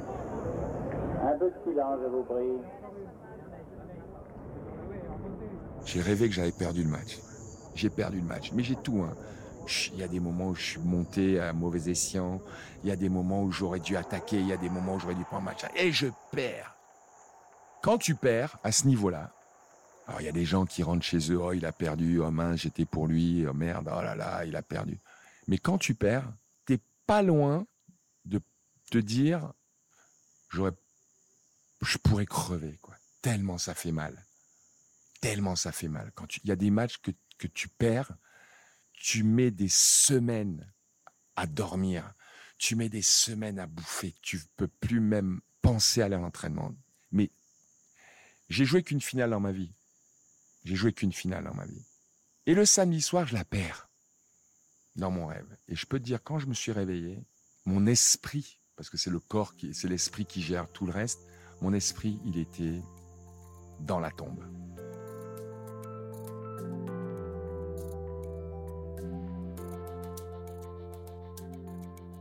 Et là, j'entends toc, toc, toc, c'est papa qui frappe à la porte. Yann, tu es prêt, tu as bien dormi? Et là, je sais pas qu'est-ce qui s'est passé, parce que pour moi, je suis lundi. J'ai paumé. Je connais le feeling quand t'as paumé. Et là, je m'aperçois que putain, j'ai rêvé. Il y a aussi, il y a un autre sentiment. Quand tu as vu la mort de près, quand tu as vu la mort de près, je peux dire la vie, tu la vois différemment. C'est un truc de fou. La force que tu as quand tu as failli crever, c'est pas la même chose. Et là, j'avais cette, quand je me suis levé de mon lit, là, je peux dire un truc, c'était comme si dix minutes plus tard, j'avais une deuxième chance d'aller rejouer le match. Comment je, je me suis levé, comment je suis allé m'entraîner, comment j'ai pris ma bagnole, comment je me suis arrêté à Auvergnat, m'arrêter au tabac pour me prendre une clope, comment je suis allé à la Croix-Catlan faire mon échauffement, comment je suis allé prendre mon plateau repas au Racing avec mes potes, parce que j'ai bouffé avec mes potes avant la finale. Je jouais 3-4 heures après, j'ai bouffé un plateau repas au milieu des gens qui allaient tous à Roland. J'étais serein, j'étais euh, bien. Mais ce qui m'hallucine, ce qui m'hallucine, c'est putain, le môme de 23 ans, la tronche que j'avais, quoi. J'étais en mission. Ça, je trouve ça extra. Ce qui me m'interpelle, c'est que c'est la même façon de marcher, la même, le même regard, le même truc que Joachim a quand il joue au basket. C'est ouf, ce truc de je vais chercher, j'y vais, mais rien va m'arrêter, quoi. Et le match se joue, hein. Je regarde les points, tout ça, mais moi, ce qui m'a, ce qui m'hallucine, c'est putain, 20, putain, j'étais, j'étais dedans, dedans. Rien, rien, rien à ce moment-là, pendant ce match, pouvait me toucher. C'est un espèce d'état de grâce, on va dire, mais un état de grâce qui a été travaillé. C'est pas un coup de chance, d'un coup j'étais bien comme c'est. Des fois on dit ah ben tiens j'ai un jour sans. Euh... Bah oui, mais il y a des raisons. Il y a des raisons. Le jour où on dit ah ben tiens ben, j'ai eu un jour sans, on passe à autre chose. Ben tu travailles pas, tu avances pas, tu progresses pas. C'est important de paumer. Mais des fois gagner, savoir aussi pourquoi, c'est important. Et là, ça a été un moment où tout était en place. Tous mes potes étaient là, toute ma famille était là. J'étais à Roland j'ai grandi. Il faisait beau. C'était important qu'il fasse beau. Pourquoi? Parce que les, les, le cours est un peu plus rapide, la terre battue plus rapide. Euh, Matt, c'est un défenseur, je suis un attaquant. Le cours rapide, euh, c'est mieux pour l'attaquant. Donc il y avait tout en place. Nous sommes dans le tie-break. Yannick Noah mène 2-7-0, 6-3 dans le tie-break de la troisième manche. Noah au service. Va-t-il chercher l'ace Oh, Oui, il sert au centre. Il monte au filet. Fin, il a gagné Il a gagné Au quel moment Yannick qui est à genoux au centre du cours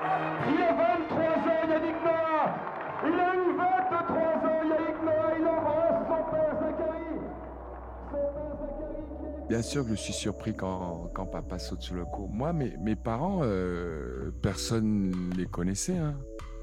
Mes parents étaient complètement discrets, moi, dans mon aventure. Mes parents étaient euh, à la maison, m'encourager, ben, voilà, euh, comme on, encourage la famille. Mais mes parents n'étaient pas présents. Mes parents n'intervenaient jamais auprès de mes entraîneurs, n'intervenaient jamais. Mes parents étaient là quand il y avait des tournois à Roland.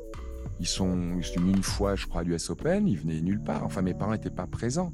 Il y avait cette euh, discrétion euh, bah, d'humilité, hein, mais, mais voilà, faut le dire. Et oui, quand papa elle a sauté sur le cours, euh, bah, oui, il est arrivé, il est arrivé, il m'a sauté dessus et je me suis retrouvé avec papa dans mes bras, quoi. Je suis heureux pour ce qui est arrivé à Yannick, qui a consenti des sacrifices depuis euh, un bon bout de temps. Ça fait un an qu'il s'est mis dans la tête qu'il fallait absolument qu'il progresse pour arriver à ce niveau-là. Il a répondu à des gens qui croyaient le connaître euh, et qui disaient qu'il n'était pas ambitieux. Tu le sais pas sur le moment. Tu le partages ce moment, mais, mais ce moment, ce moment, il, il appartient à tous les pères de famille qui ont regardé le match à ce moment-là. À toutes ces familles qui ont regardé. Parce que les gens chialaient pas parce que j'ai gagné. Bien sûr, ils étaient con... mais tout, le- tout le monde était pour moi. Donc j'ai beaucoup de gratitude par rapport à ça. C'est, c'est, incroyable de toucher ça une fois dans ta vie. Mais ce moment a mis autre chose. C'est-à-dire que les, les gens de ma génération, de d'autres, ont, pleuré dans leur télé. Parce que les pères ont pleuré, les mères ont pleuré, les gamins ont pleuré. C'était ça a été une, émotion qui était bien plus forte que gagner. Je me, je me mets par terre, je prends la coupe, je remercie les sponsors. Non, non, non, rien de ça. C'était juste un truc d'émotion pure. Et, et, et, et, et cette victoire, elle a pas, elle, je suis centrale, mais elle appartient à tout le monde. Tous les gens ont vécu une émotion à ce moment-là. Et des années après, des décennies après, je rencontre des gens qui me disent, dans la rue, inconnus, qui me parlent de ce moment avec une véritable émotion. C'est merveilleux. C'est la première fois, bien évidemment, que Yannick s'impose dans un tournoi de cette dimension. Il a remporté aujourd'hui à Paris le premier tournoi du Grand Chelem de l'année 1983. Coup de chapeau.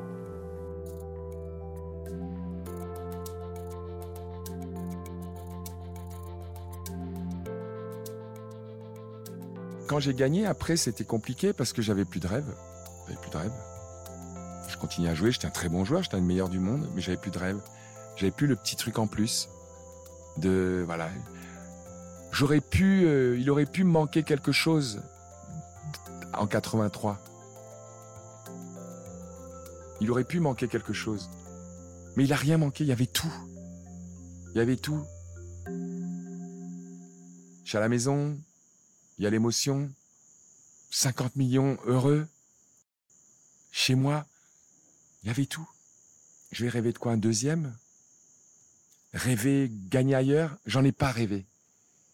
J'en ai pas rêvé. Quand je gagne Roland, moi, dans mon univers, c'est une première pour tout le monde.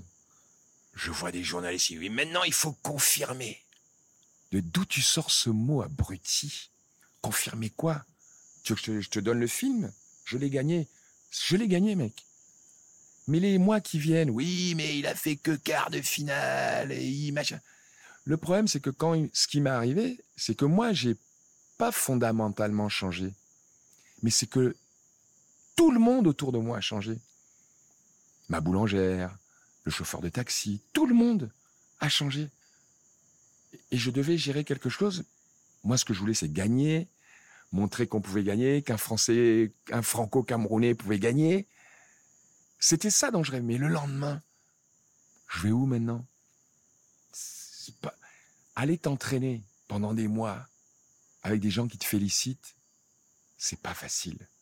Il faut être accompagné par quelqu'un qui te, qui te donne les codes. On n'avait pas les codes. On découvrait tout ça. À la Fédé, tout le monde, on découvrait ça. Oui, allez, on va bien jouer à l'US Open. Oui, mais le, truc, en plus, je l'ai jamais retrouvé. J'ai jamais retrouvé ça.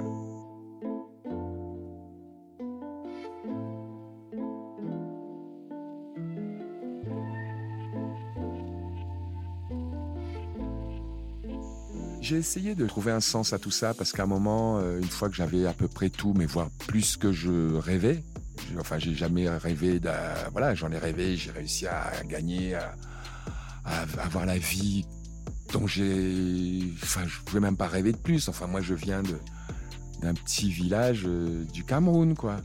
On n'avait pas de quoi me payer ma première raquette. On dit toujours n'oublie pas d'où tu viens. Ben moi, je j'arrivais pas à oublier, j'arrive pas à oublier ça. Donc moi, j'ai toujours pris tout ça comme un cadeau. Euh, mais à un moment, ce- cette notoriété, pour moi, c'était un truc complètement abstrait, complètement superficiel et qui me gênait parce que j'aimais pas du tout cette vie. Ça n'avait pas de sens. Quand euh, hier soir, tu vois, à 5 heures du mat, parce que je marche toute la nuit, je dors pas, je me retrouve euh, sur un pont de l'Alma, tu vois, regarder l'eau, je me dis je plonge, je plonge pas, je me dis il y a un problème, tu vois. Je me dis il y a un problème quelque part. Et qu'on me parle surtout pas de fric, qu'on me parle pas d'impôts, qu'on me parle pas de conneries. Surtout pas, parce que ça, ça me tue, ça. Ça, ça me tue vraiment. Dans ces trucs-là, je suis seul, tu vois. Je suis tout seul.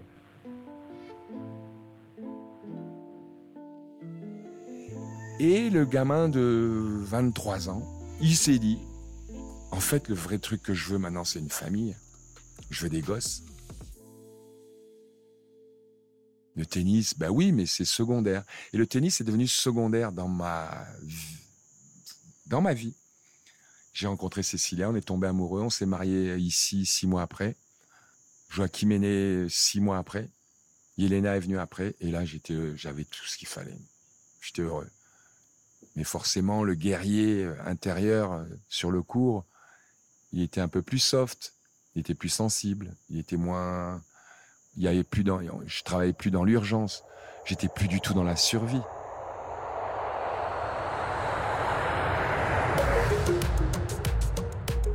Épisode 8.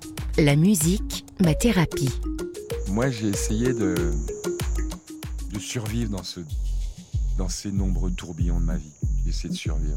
De- Et il s'est trouvé que mon éducation, le parcours que j'ai eu, le fait d'avoir réussi dans le tennis m'a renforcé dans l'idée qu'il fallait que je suive mon instinct.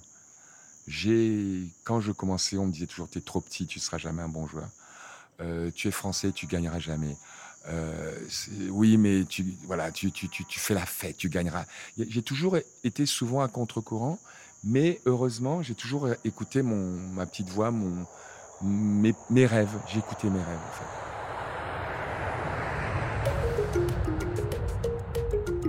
Yannick Noah a toujours rêvé de devenir chanteur. Au départ, personne ne croit en lui.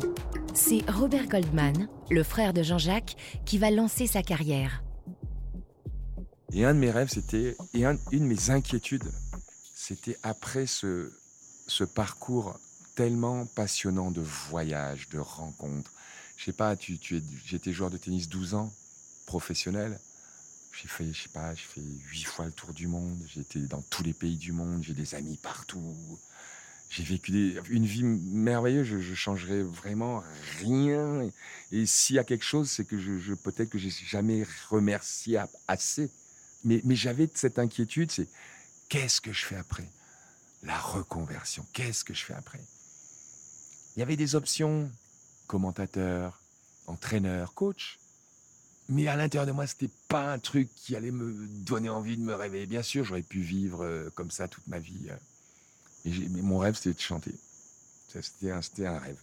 J'avais envie de le faire et j'ai envie d'aller au bout. Il se trouve que mon premier album et le, premier titre tiré de mon premier album, je viens d'arrêter de jouer au tennis il y a quelques semaines.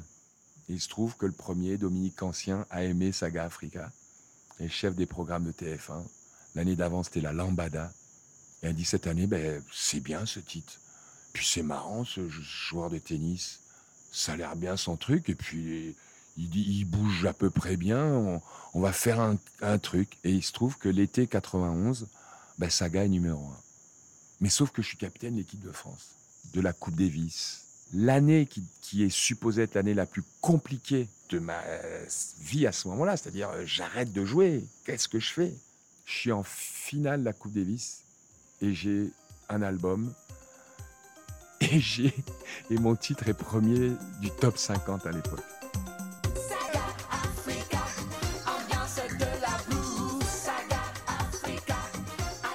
Et moi j'ai ma musique parce que moi j'ai mon petit studio et bah, je vais continuer un petit truc. Moi ça me plaît bien moi parce que je m'entraîne plus. C'est quand tu t'entraînes 4-5 heures par jour pendant 20 ans et que tout d'un coup tu as 4-5 heures par jour à un branler, bah, normalement tu sors le soir boire des coups. hein. Donc euh, là heureusement j'ai commencé à faire un peu de musique, un album puis deux pour m'amuser. Alors j'ai fait des tournées dans les MJC. euh, C'est pas venu tout de suite parce qu'après Saga Africa j'ai fait des trucs assez médiocres. hein. Mais on s'éclatait. Tourner dans le bus avec les potes, aller de ville en ville, chanter dans des, des salles où il y avait dix personnes, dont un mec avec son chien qui aboyait pendant des chansons où je parlais de la vie et de la mort. Des trucs extraordinaires, mais tout ça dans. Et là, j'étais, ça me plaisait. En- Encore des répétitions. Et puis un jour, j'ai eu la chance de rencontrer Robert euh, Goldman, qui me dit J'ai un album pour toi. Je dis Mais de quoi tu parles? J'ai un album pour toi. Et on est passé des MJC où j'ai appris le boulot, j'ai appris le métier, à jouer dans les endroits où les gens n'ont rien à foutre de ce qu'on faisait. J'ai appris ça, j'ai appris le métier. Et puis du jour au lendemain, on joue, des zéniths et là, je maîtrise.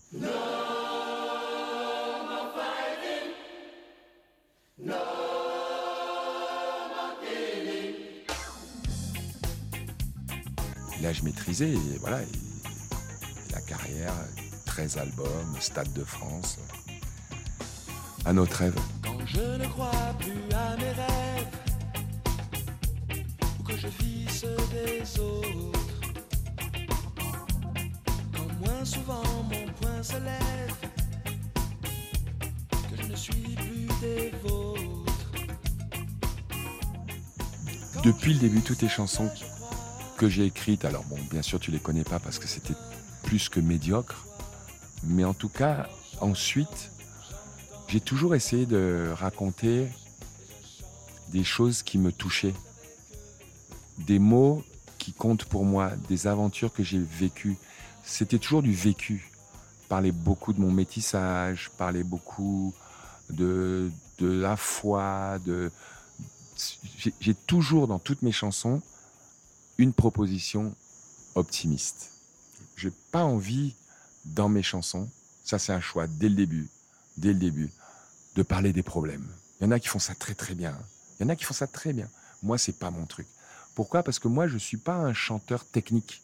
Moi les cours de chant que j'ai pris, c'était pour pouvoir exprimer les choses que j'avais pas pu exprimer en tant que sportif. Mais moi en tout cas ma thérapie de chanteur, c'est d'exprimer des choses que je qui vibre en moi. Je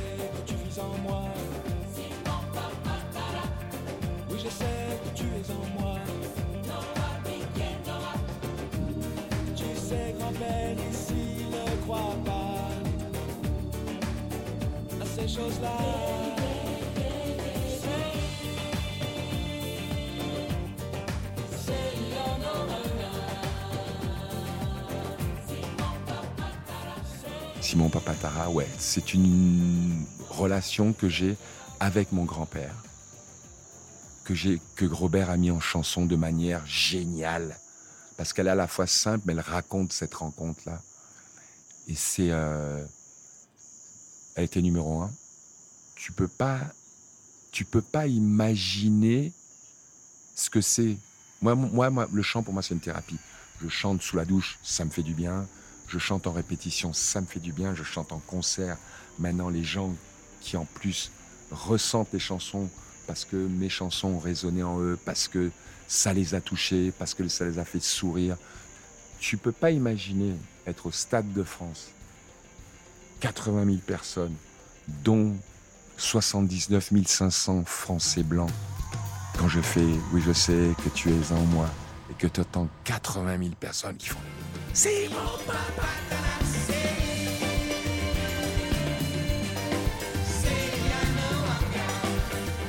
Ah ben, faut les avoir bien accrochés, mec, parce que tu dis, tu es sûr qu'il t'entend.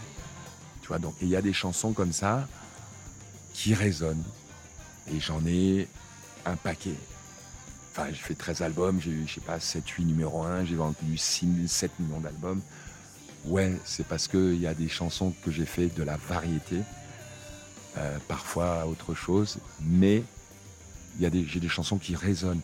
Et moi, ce qui me plaît dans et ma victoire à Roland ou quand je fais des concerts, c'est de pouvoir transmettre quelque chose à l'autre. Tu imagines, c'est un, c'est un luxe et ça va dans mon quotidien. Je veux dire, un, monsieur qui arrive que j'ai jamais vu, qui est ému et qui me demande une photo. Moi, j'ai cinq secondes pour lui donner un truc. Il repart, le mec, il est content. Tu imagines le pouvoir que tu as de donner du bonheur aux gens. Mais j'ai besoin de rien, moi, dans la vie. Là, là c'est bon, là. Là, c'est bon, là. Jusqu'à la fin, j'aurai ça. Et ça, c'est merveilleux. Tu me verras jamais passer avec des lunettes noires au milieu des gens, euh, avec mon Walkman pour faire comme si je vous entendais pas. Mais putain, mais moi, je m'arrête, quoi, parce que c'est un, bonheur. Et ce qui est beau, c'est les gens, ce qui fait la beauté, c'est qu'il y a des gens qui ont, vibré. Et la musique, c'est, ce n'est que ça, en fait. C'est faire vivre. Je suis en studio, j'y mets, oui, ça résonne en moi parce que c'est vrai. Et quand moi je chante, je chante avec mes tripes. hein.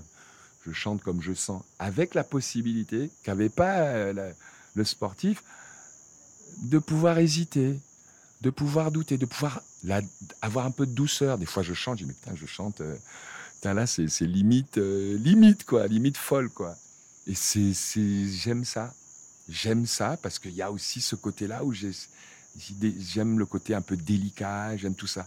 Et ça, j'ai cette possibilité thérapeute, c'est ma thérapie de pouvoir exprimer ça à travers mon travail. C'est mon boulot, quoi. Je dois remercier qui encore? C'est mon boulot, suis... c'est fou. Mais là, Marfait, c'est le dernier album. Chante-moi l'espérance des rues de mon enfance, les couleurs, les saveurs, les hivers en fleurs. La Marfait, pourquoi? Parce que et les racines que j'ai, cette partie de moi que j'ai du Cameroun, c'est étonnamment grâce à ma mère, qui est française. Et là, c'est merveilleux, parce que, bien entendu, c'est l'ambassadeur du métissage. Évidemment que moi, je, suis franco-camerounais, j'adore mes, mes deux pays. Il y a des gens qui comprennent pas, mais tant pis, tant pis pour les ignorants. Mais j'ai cette chance de pouvoir avoir la possibilité d'apprécier deux pays. Et quand je dis deux pays, c'est parfois même deux continents, parce que tout ce qui est francophonie, tout ce qui est Afrique, je viens du Sénégal, mais c'est comme si j'étais sénégalais ou ivoirien, quoi. J'ai cette connexion avec les gens qui est incroyable. Mais tout ce truc-là, à un moment où je fais un- une première chanson qui s'appelle Back to Africa, sur cette terre où on est, mais c'est grâce à maman. Donc je voulais faire un clin d'œil à maman. Pourquoi la Marfée? Eh bien, la Marfée, parce que c'est dans les Ardennes, figurez-vous. Et que c'est un endroit dont maman me parlait quand était ici. Elle avait un peu trop chaud. Quand les, les saisons lui manquaient. Le printemps lui manquait. Quand l'automne lui manquait. Parce qu'il fait toujours chaud ici. Et que tant bien même elle aimait ici, elle me parlait de sa Marfée. Du moment où elle allait. Quand il pleuvait, elle mettait un petit blouson, un petit kawaii où elle mettait son petit kawaii, où elle allait prendre les fraises des bois, et c'était à la Marfée. Et quand elle écoutait ses disques de, de, de, de, de Brel, avec, c'était pas juste qu'elle écoutait un disque, elle était là, avec une mélancolie douce et, belle. Tu vois, c'était pas, pas une tristesse. Et donc, à un moment où je suis ici, dans cette chaleur-là, je me dis, je suis là et je vis cette, cette aventure merveilleuse de ma vie, de mon, de mon destin en fait, grâce à maman. Donc la Marfée. Qu'on soit rien, qu'on soit tout, pour l'autre tu vois c'est comme ça. Il y a des liens entre nous, entre toi et moi. Qu'on soit rien, qu'on soit tout, pour l'autre tu vois c'est comme ça. Épisode 9 moi, chef de village.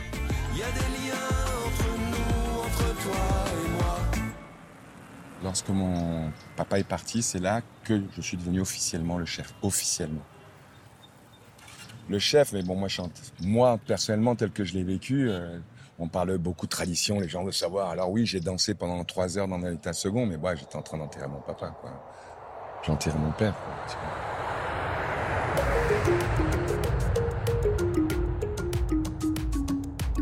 Le 8 janvier 2017, Zachary Noah s'éteint dans sa maison au Cameroun. Lors des funérailles, Yannick Noah porte un costume en feuilles de bananier. Il est désormais le patriarche de la famille. J'étais à New York longtemps, j'étais à Paris. Je débarque et tout d'un coup papa part et là d'un coup je suis chef. Moi c'était toujours Yann. Tonton Yann. Papa Yann. Majesté.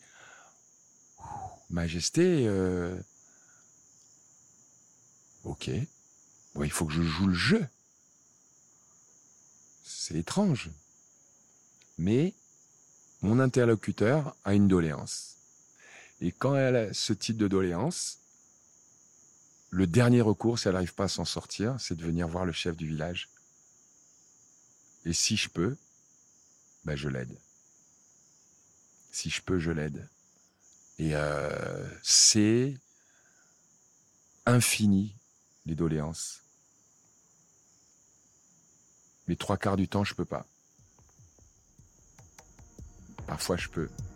Fait plaisir.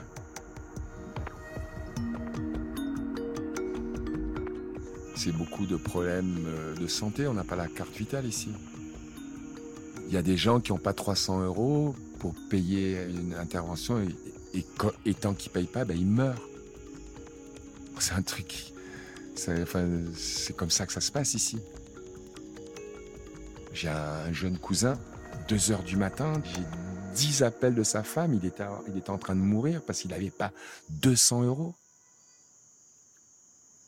J'aurais eu le message le lendemain, il était parti.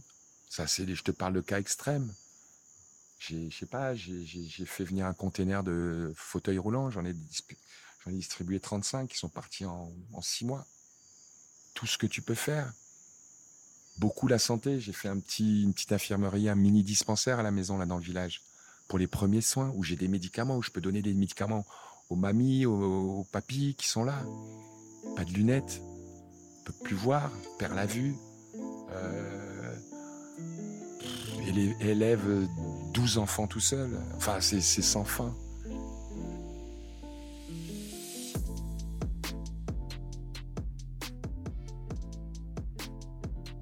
Joachim et l'héritier, point barre. Joachim et l'héritier, point barre. Voilà, c'est fait. C'est mon fils aîné, c'est Joachim. Il est, il est spirituellement connecté à ici. Il était très proche, comme tous mes enfants du reste, de papa. Je te parle du Cameroun et de maman en France, mais il était très très proche de papa. Euh, papy, Isaac, c'était voilà, c'était, ils étaient très très proches. Et euh, papa avait ce lien avec mes enfants, euh, avec mes filles et mon dernier aussi, Joël Lucas, euh, très proche. Et ils savent ce que c'est. C'est pas juste un, c'est pas juste un club avec un hôtel, non. Ils savent très bien ce que ça représente. Et d'ailleurs, la première chose qu'ils font dès qu'ils arrivent, on se met au parking, on va directement au caveau pour, passer un moment, allumer une bougie et, penser à, à papa, quoi. Donc ils sont très connectés ici.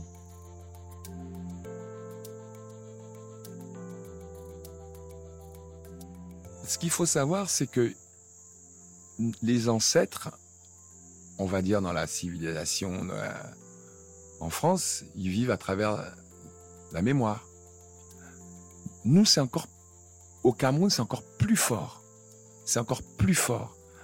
Euh, le, conseil que t'a donné l'ancêtre il y a 30 ans, il existe toujours aujourd'hui. Tu t'en souviens, tu, tu vis au quotidien par rapport au fait qu'il a décidé que cet arbre-là, il doit rester là. Et tu, et tu vis. Et donc, papa, lui, il est resté ici parce que il a eu cette vision extraordinaire que ces gamins, Nathalie, Zaza, Zakia et moi, ils sont en France. Ils vivent en France.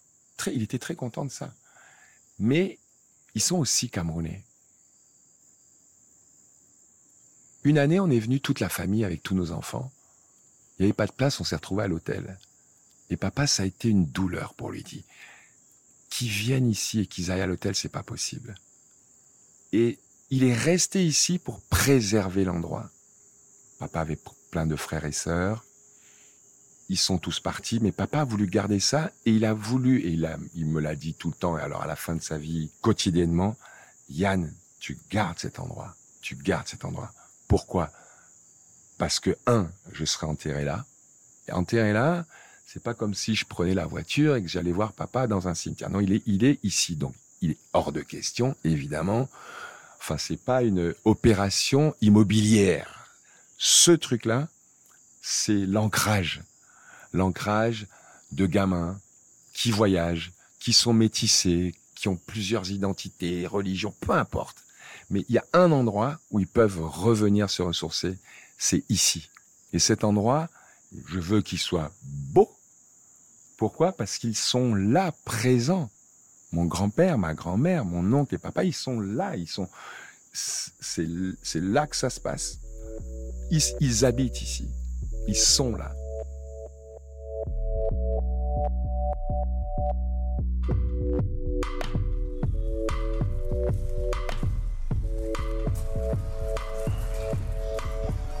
Alors nous sommes là, les amis, on est dans la propriété de mon grand-père.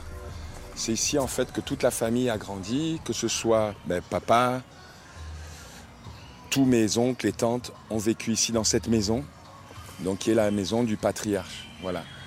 Tout autour ici, tout autour de ça, c'était la brousse.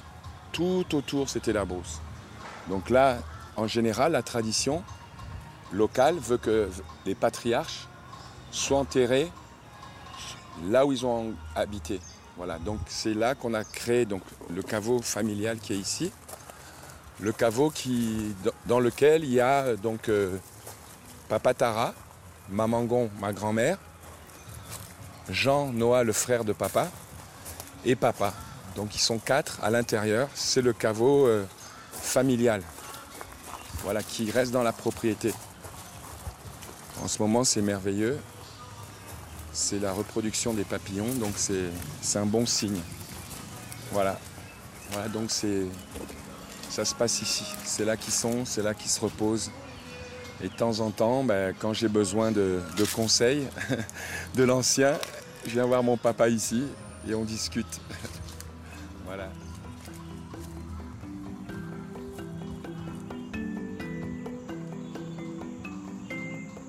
Donc ils sont présents. Et papa est présent. Sans compter que papa était euh, tellement apprécié, aimé ici que ben, partout où je vais, et tonton Zach, oh là là, papa, j'ai fait ci avec papa, oh papa il m'a donné ça, et papa il m'a fait faire, grâce à lui j'ai fait telles études, et il m'a encouragé pour ça, et, c'est sans fin. Donc au moment où il me dit, Yann viens ici pour garder le truc, parce que c'était moi qui pouvais le faire euh, financièrement, mais c'était plus que ça en fait, j'ai réalisé quand je suis arrivé ici a trois ans que c'était plus que ça, mais bien sûr je fais ça pour mes enfants. Là on est assis, là j'ai vu Joachim se poser là et regarder et, et s'écrouler de larmes, parce que tout d'un coup aussi ça a résonné, c'est-à-dire que je suis en Amérique, je suis suédois, je suis français, je suis aussi camerounais, mais j'ai cet endroit, j'ai c'est ma terre. Et pareil pour mes, mes filles et, et mon petit euh, Joaluka. Parce que pour eux, c'est pas juste venir au Cameroun, c'est venir de là où je viens. Épisode 10, dans les coulisses d'une rencontre exceptionnelle au Cameroun. Bonjour à tous, je suis Sébastien Guyot, le producteur du podcast Yannick Noah entre vous et moi. C'est un podcast européen réalisé par Xavier Joly et consacré à Yannick Noah à l'occasion du 40e anniversaire de sa victoire à Roland Garros. Pour ce dixième et dernier épisode, je vous propose de vous emmener dans les coulisses de ce documentaire sonore exceptionnel réalisé au Cameroun chez Yannick Noah.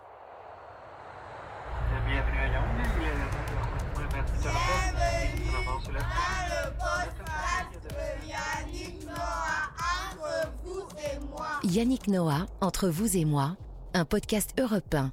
Et pour cet épisode bonus, je suis bien sûr avec Jacques Vendroux. Bonjour Jacques. Bonjour à tous. Journaliste européen, journaliste sportif européen. Et si Yannick Noah a accepté de nous accueillir chez lui, c'est parce que vous avez une relation assez particulière. Vous vous connaissez depuis combien de temps, Jacques et Yannick? On se connaît depuis les années 73-74, quand il est monté à Paris, entre guillemets. 50 ans déjà. 50 ans. Et donc, euh, Yannick était euh, pas mon petit frère, mais quasiment, parce que je connaissais très très bien ses parents. Je connaissais Zach, qui, euh, comme chacun sait, a été un excellent joueur de football. Son papa Zachary. Et donc, euh, on a toujours eu un dénominateur commun qui était le, le football. Et en plus, j'ai fait la connaissance, évidemment, de, de sa maman. Donc, il y a un lien qui est resté éternel entre lui et moi. Un lien qui est, euh, qui est indestructible, même si quelquefois on ne s'est pas vu pendant un an, deux ans ou trois ans parce qu'il jouait au tennis, parce qu'il chantait. On avait toujours des échanges.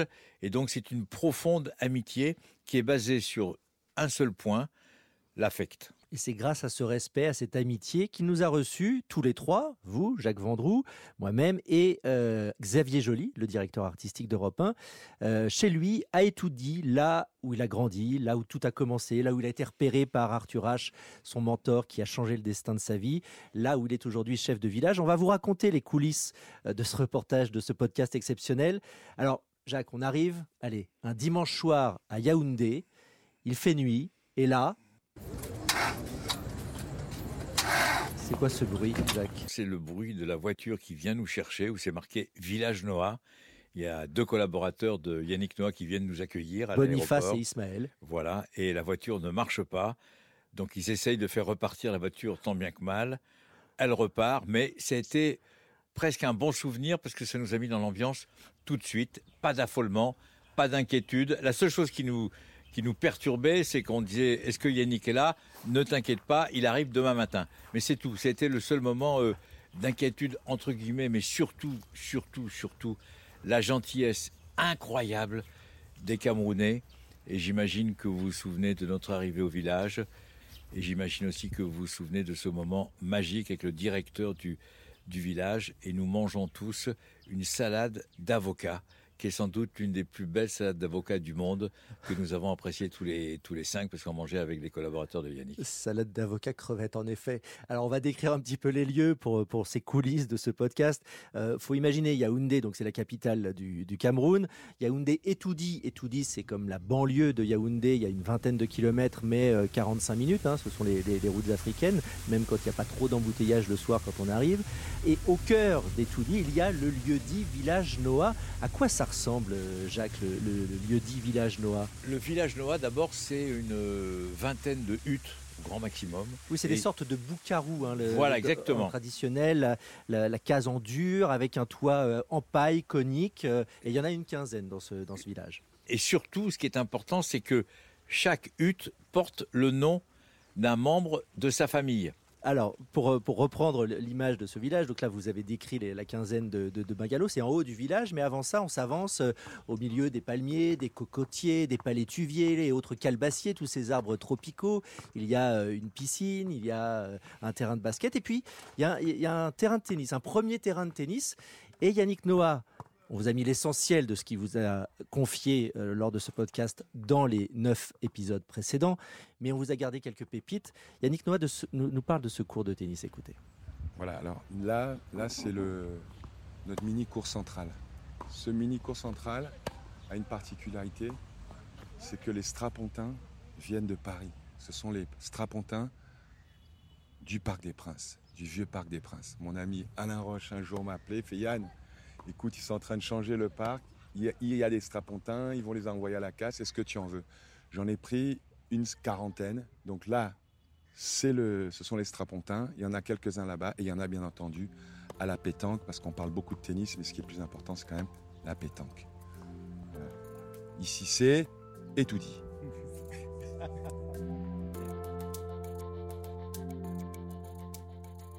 Racontez-nous, on s'est mis donc en hauteur euh, sur euh, les, la terrasse pour dominer le village Noah, la ville des Toudis, comme il le dit dans les épisodes précédents de, ce podcast. On voit au loin le palais présidentiel, etc. Euh, 2h40 d'interview. Racontez-nous comment ça se passe. Ce qui est incroyable, c'est que c'est vrai, on est merveilleusement bien placé avec Xavier Joly, avec vous, Sébastien. Euh, on est en confiance. Il arrive, il est décontracté. On a bu un café avant. On n'a même pas parlé de l'interview. On n'a pas parlé avec Yannick comment on avait construit l'interview. Et la première question, je dis Yannick, on est où là? Décris-moi, on est où? Et là, ça part parce qu'il avait envie de parler. C'est-à-dire qu'on avait l'impression qu'avec nous, il était en train de réaliser une sorte de testament. Et c'est là où il nous annonce l'information incroyable, c'est qu'il désigne, par le biais d'Europe 1, puisqu'il avait par la personne, que l'héritier, c'est Joachim, Son le fils. fils aîné. C'est lui qui, après le départ de Yannick, si euh, le plus tard possible évidemment, c'est lui qui va tout gérer. C'est lui qui va s'occuper du village. Parce que, parce que, et là encore, c'est de l'affect, c'est de l'amour. Il a promis à son père qu'il ne revendrait jamais le village des.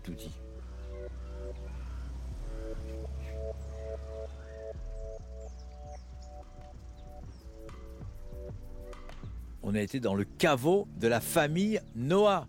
Le grand-père, l'arrière-grand-père, le cousin, du cousin, etc. Ils sont tous là. C'était un moment très émouvant. Et après, on a coupé le micro et on est entrés, tous les trois, avec lui, euh, à l'intérieur du mausolée. À quoi ça ressemble? C'est un mausolée extrêmement simple, c'est-à-dire que c'est une, c'est une grande euh, pierre tombale avec les noms des, des uns et des autres. Euh, il y a les portraits de tout le monde, il y a les décorations de la Légion d'honneur de l'arrière-grand-père, etc. Il y, a, y a plein de souvenirs très personnels. Il nous a donné l'autorisation de rentrer et il était, pendant les dix minutes où on est resté à l'intérieur de ce mausolée, entre guillemets, eh bien, on sentait qu'il était ailleurs, on sentait qu'il parlait quelque part à son père et, à son grand-père. Et c'est la première fois, c'est la première fois qu'il s'ouvre. Il s'ouvre parce que je crois qu'il avait besoin d'en parler et par le biais du podcast d'Europe 1, il avait besoin aussi de laisser une trace, de laisser une sorte de... Allez, si jamais il m'arrive quelque chose, vous écoutez les podcasts et je vais tout vous raconter. C'est ça l'impression que moi j'ai eue quand on a repris l'avion pour Paris.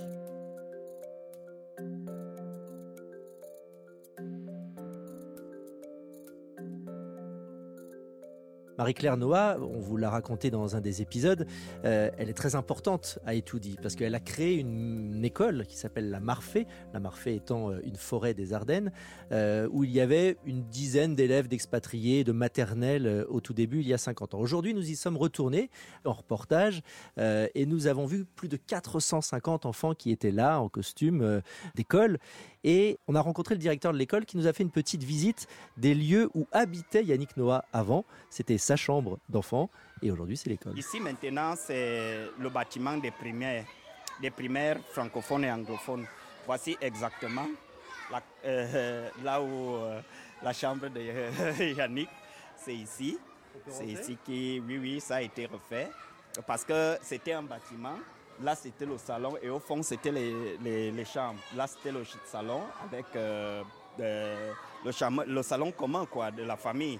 C'était la chambre, la maison de Yannick Noah. Aujourd'hui, c'est une école. On a été accueillis extrêmement chaleureusement par les enfants qui ont d'ailleurs chanté une chanson euh, pour nous pendant ce reportage.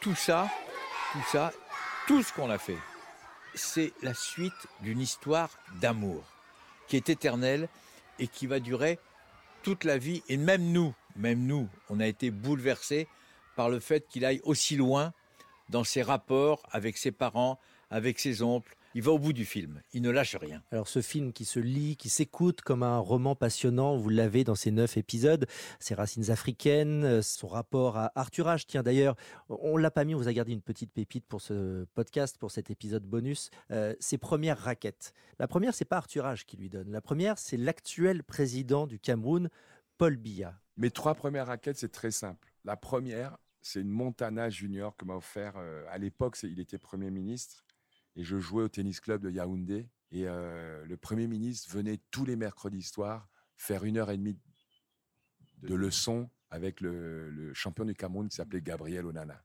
Et Gabriel Onana lui, lui renvoyait les balles. Mais Gabriel, c'était l'entraîneur du club. Donc il entraînait, c'était mon, mon premier coach. Et ma première raquette, c'était celle-là. Ma deuxième, c'est m'a été offerte par euh, mon oncle Papa Jean, qui lui revenait des États-Unis et m'avait ramené une Dunlop Max Ply Junior. Et la Dunlop Max Ply, c'est une, c'est une raquette mythique. McEnroe a joué avec, Rod Lever a joué avec. C'était, c'était une bonne raquette. Mais je l'avais, c'était la même, le même emballage, mais c'était en junior, plus petite, plus légère. Donc c'était ma deuxième raquette. Et cette raquette, euh, j'ai grandi. Et quand j'ai commencé à grandir, c'est-à-dire qu'à 10, 11 ans, je commençais à jouer avec des raquettes. Il fallait que je joue avec des raquettes de senior, mais je n'avais pas de raquettes de senior. C'était trop cher. Et c'est là que j'ai eu ma troisième raquette, qui était une raquette Arthur H. Aide Compétition, que m'a offert Arthur. Mais celle-là, j'ai joué une semaine avec, mais je pouvais pas jouer avec. C'était trop. Il faut savoir que cette raquette, à l'époque déjà, c'était Arthur était le seul qui jouait avec, mais cette raquette-là, c'était euh, le mois de papa et maman réunis, quoi. Je pouvais pas jouer avec une raquette à ce prix-là, quoi. Donc, je l'avais cachée sous mon matelas. J'avais joué quelques fois avec, mais je jouais pas avec, en fait.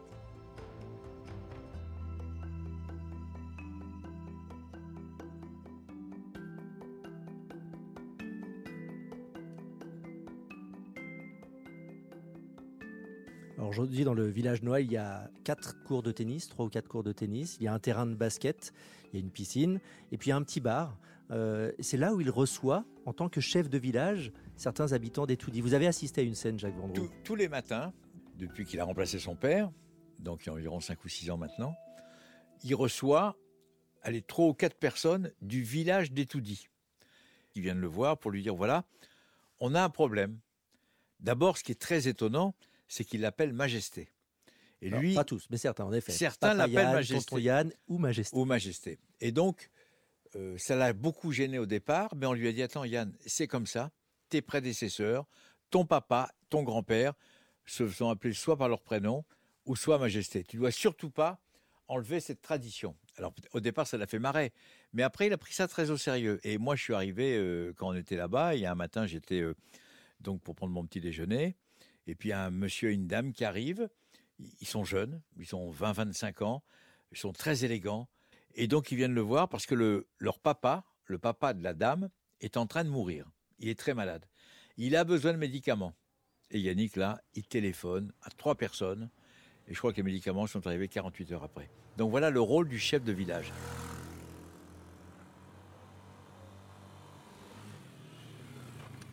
On l'a vu aussi à l'œuvre en sortant du lieu-dit Village Noir, en allant dans la ville d'Etoudi euh, à bord de son 4x4. Il nous a emmenés euh, sur le terrain de football qu'il essaye de réhabiliter.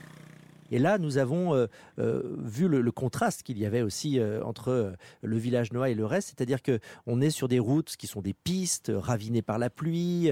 on met une demi-heure pour faire 300 mètres tellement il y a de taxis, de motos, trois personnes dessus, avec un marché autour où il y a énormément de gens, énormément d'étals. Et puis nous parvenons jusqu'à ce terrain vague sur lequel il y avait des joueurs de foot qui n'arrivaient même pas à jouer parce qu'il y avait des déchets et pas de grillage, etc. Et là, lui est devenu président du club du Vent des Toudis, c'est le nom de ce club, et il essaye de le réhabiliter.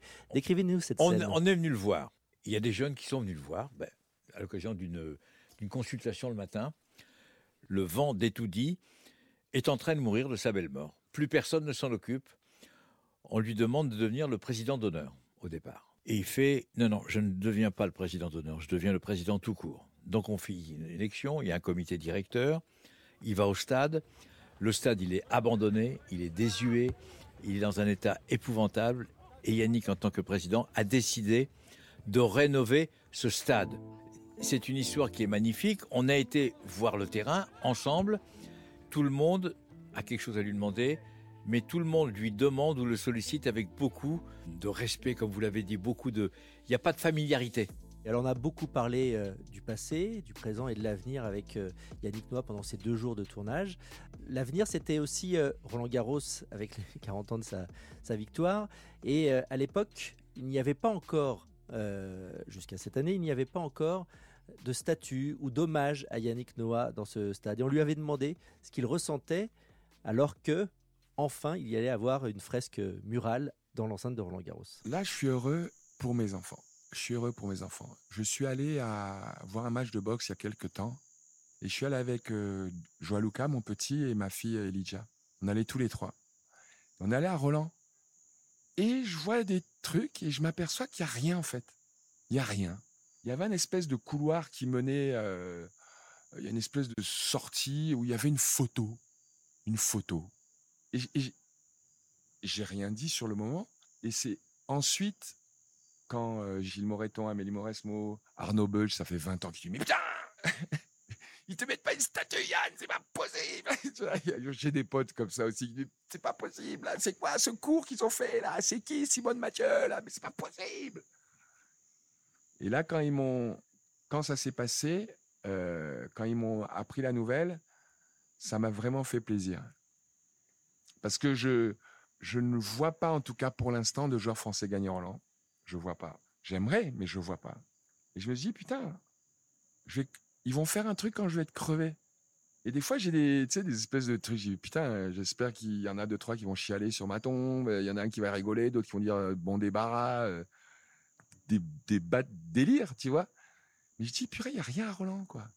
Et donc, le fait qu'il y ait ça cette année, je suis très touché parce qu'il y aura mes enfants, mes potes, évidemment, mais mes gosses. Et mes, tu vois, et, et je pourrais un jour aller avec mes petits-enfants et, leur montrer, tu vois, hey, papy, that's you. Il a enregistré ça pour laisser une trace, je l'ai dit à plusieurs reprises, et aussi pour dire voilà, voilà qui je suis vraiment. Parce qu'il y a beaucoup de gens qui ne l'aiment pas.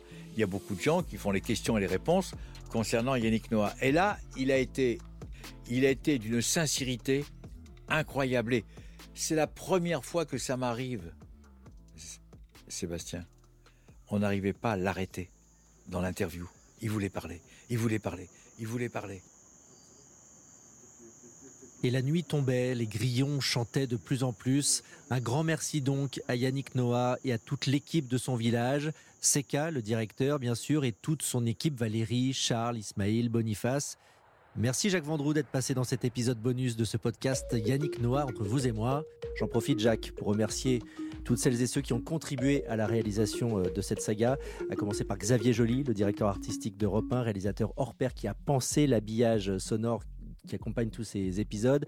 Merci à Fanny Rascle, la directrice d'Europe 1 Studio, qui Notre a patronne, coordonné l'ensemble du projet. Kelly Decroix pour la partie communication, Héloïse Bertil pour la diffusion, Sidonie Mangin euh, pour le visuel du podcast euh, inspiré d'une photo par image de Benjamin Auger. Et bien sûr, toute l'équipe patrimoine d'Europe 1 pour les archives précieuses. Sylvaine Denis, Laetitia Casanova, Benoît Muckensturm. Je n'oublie pas non plus Barbara Gâteau, la voix off de ce podcast.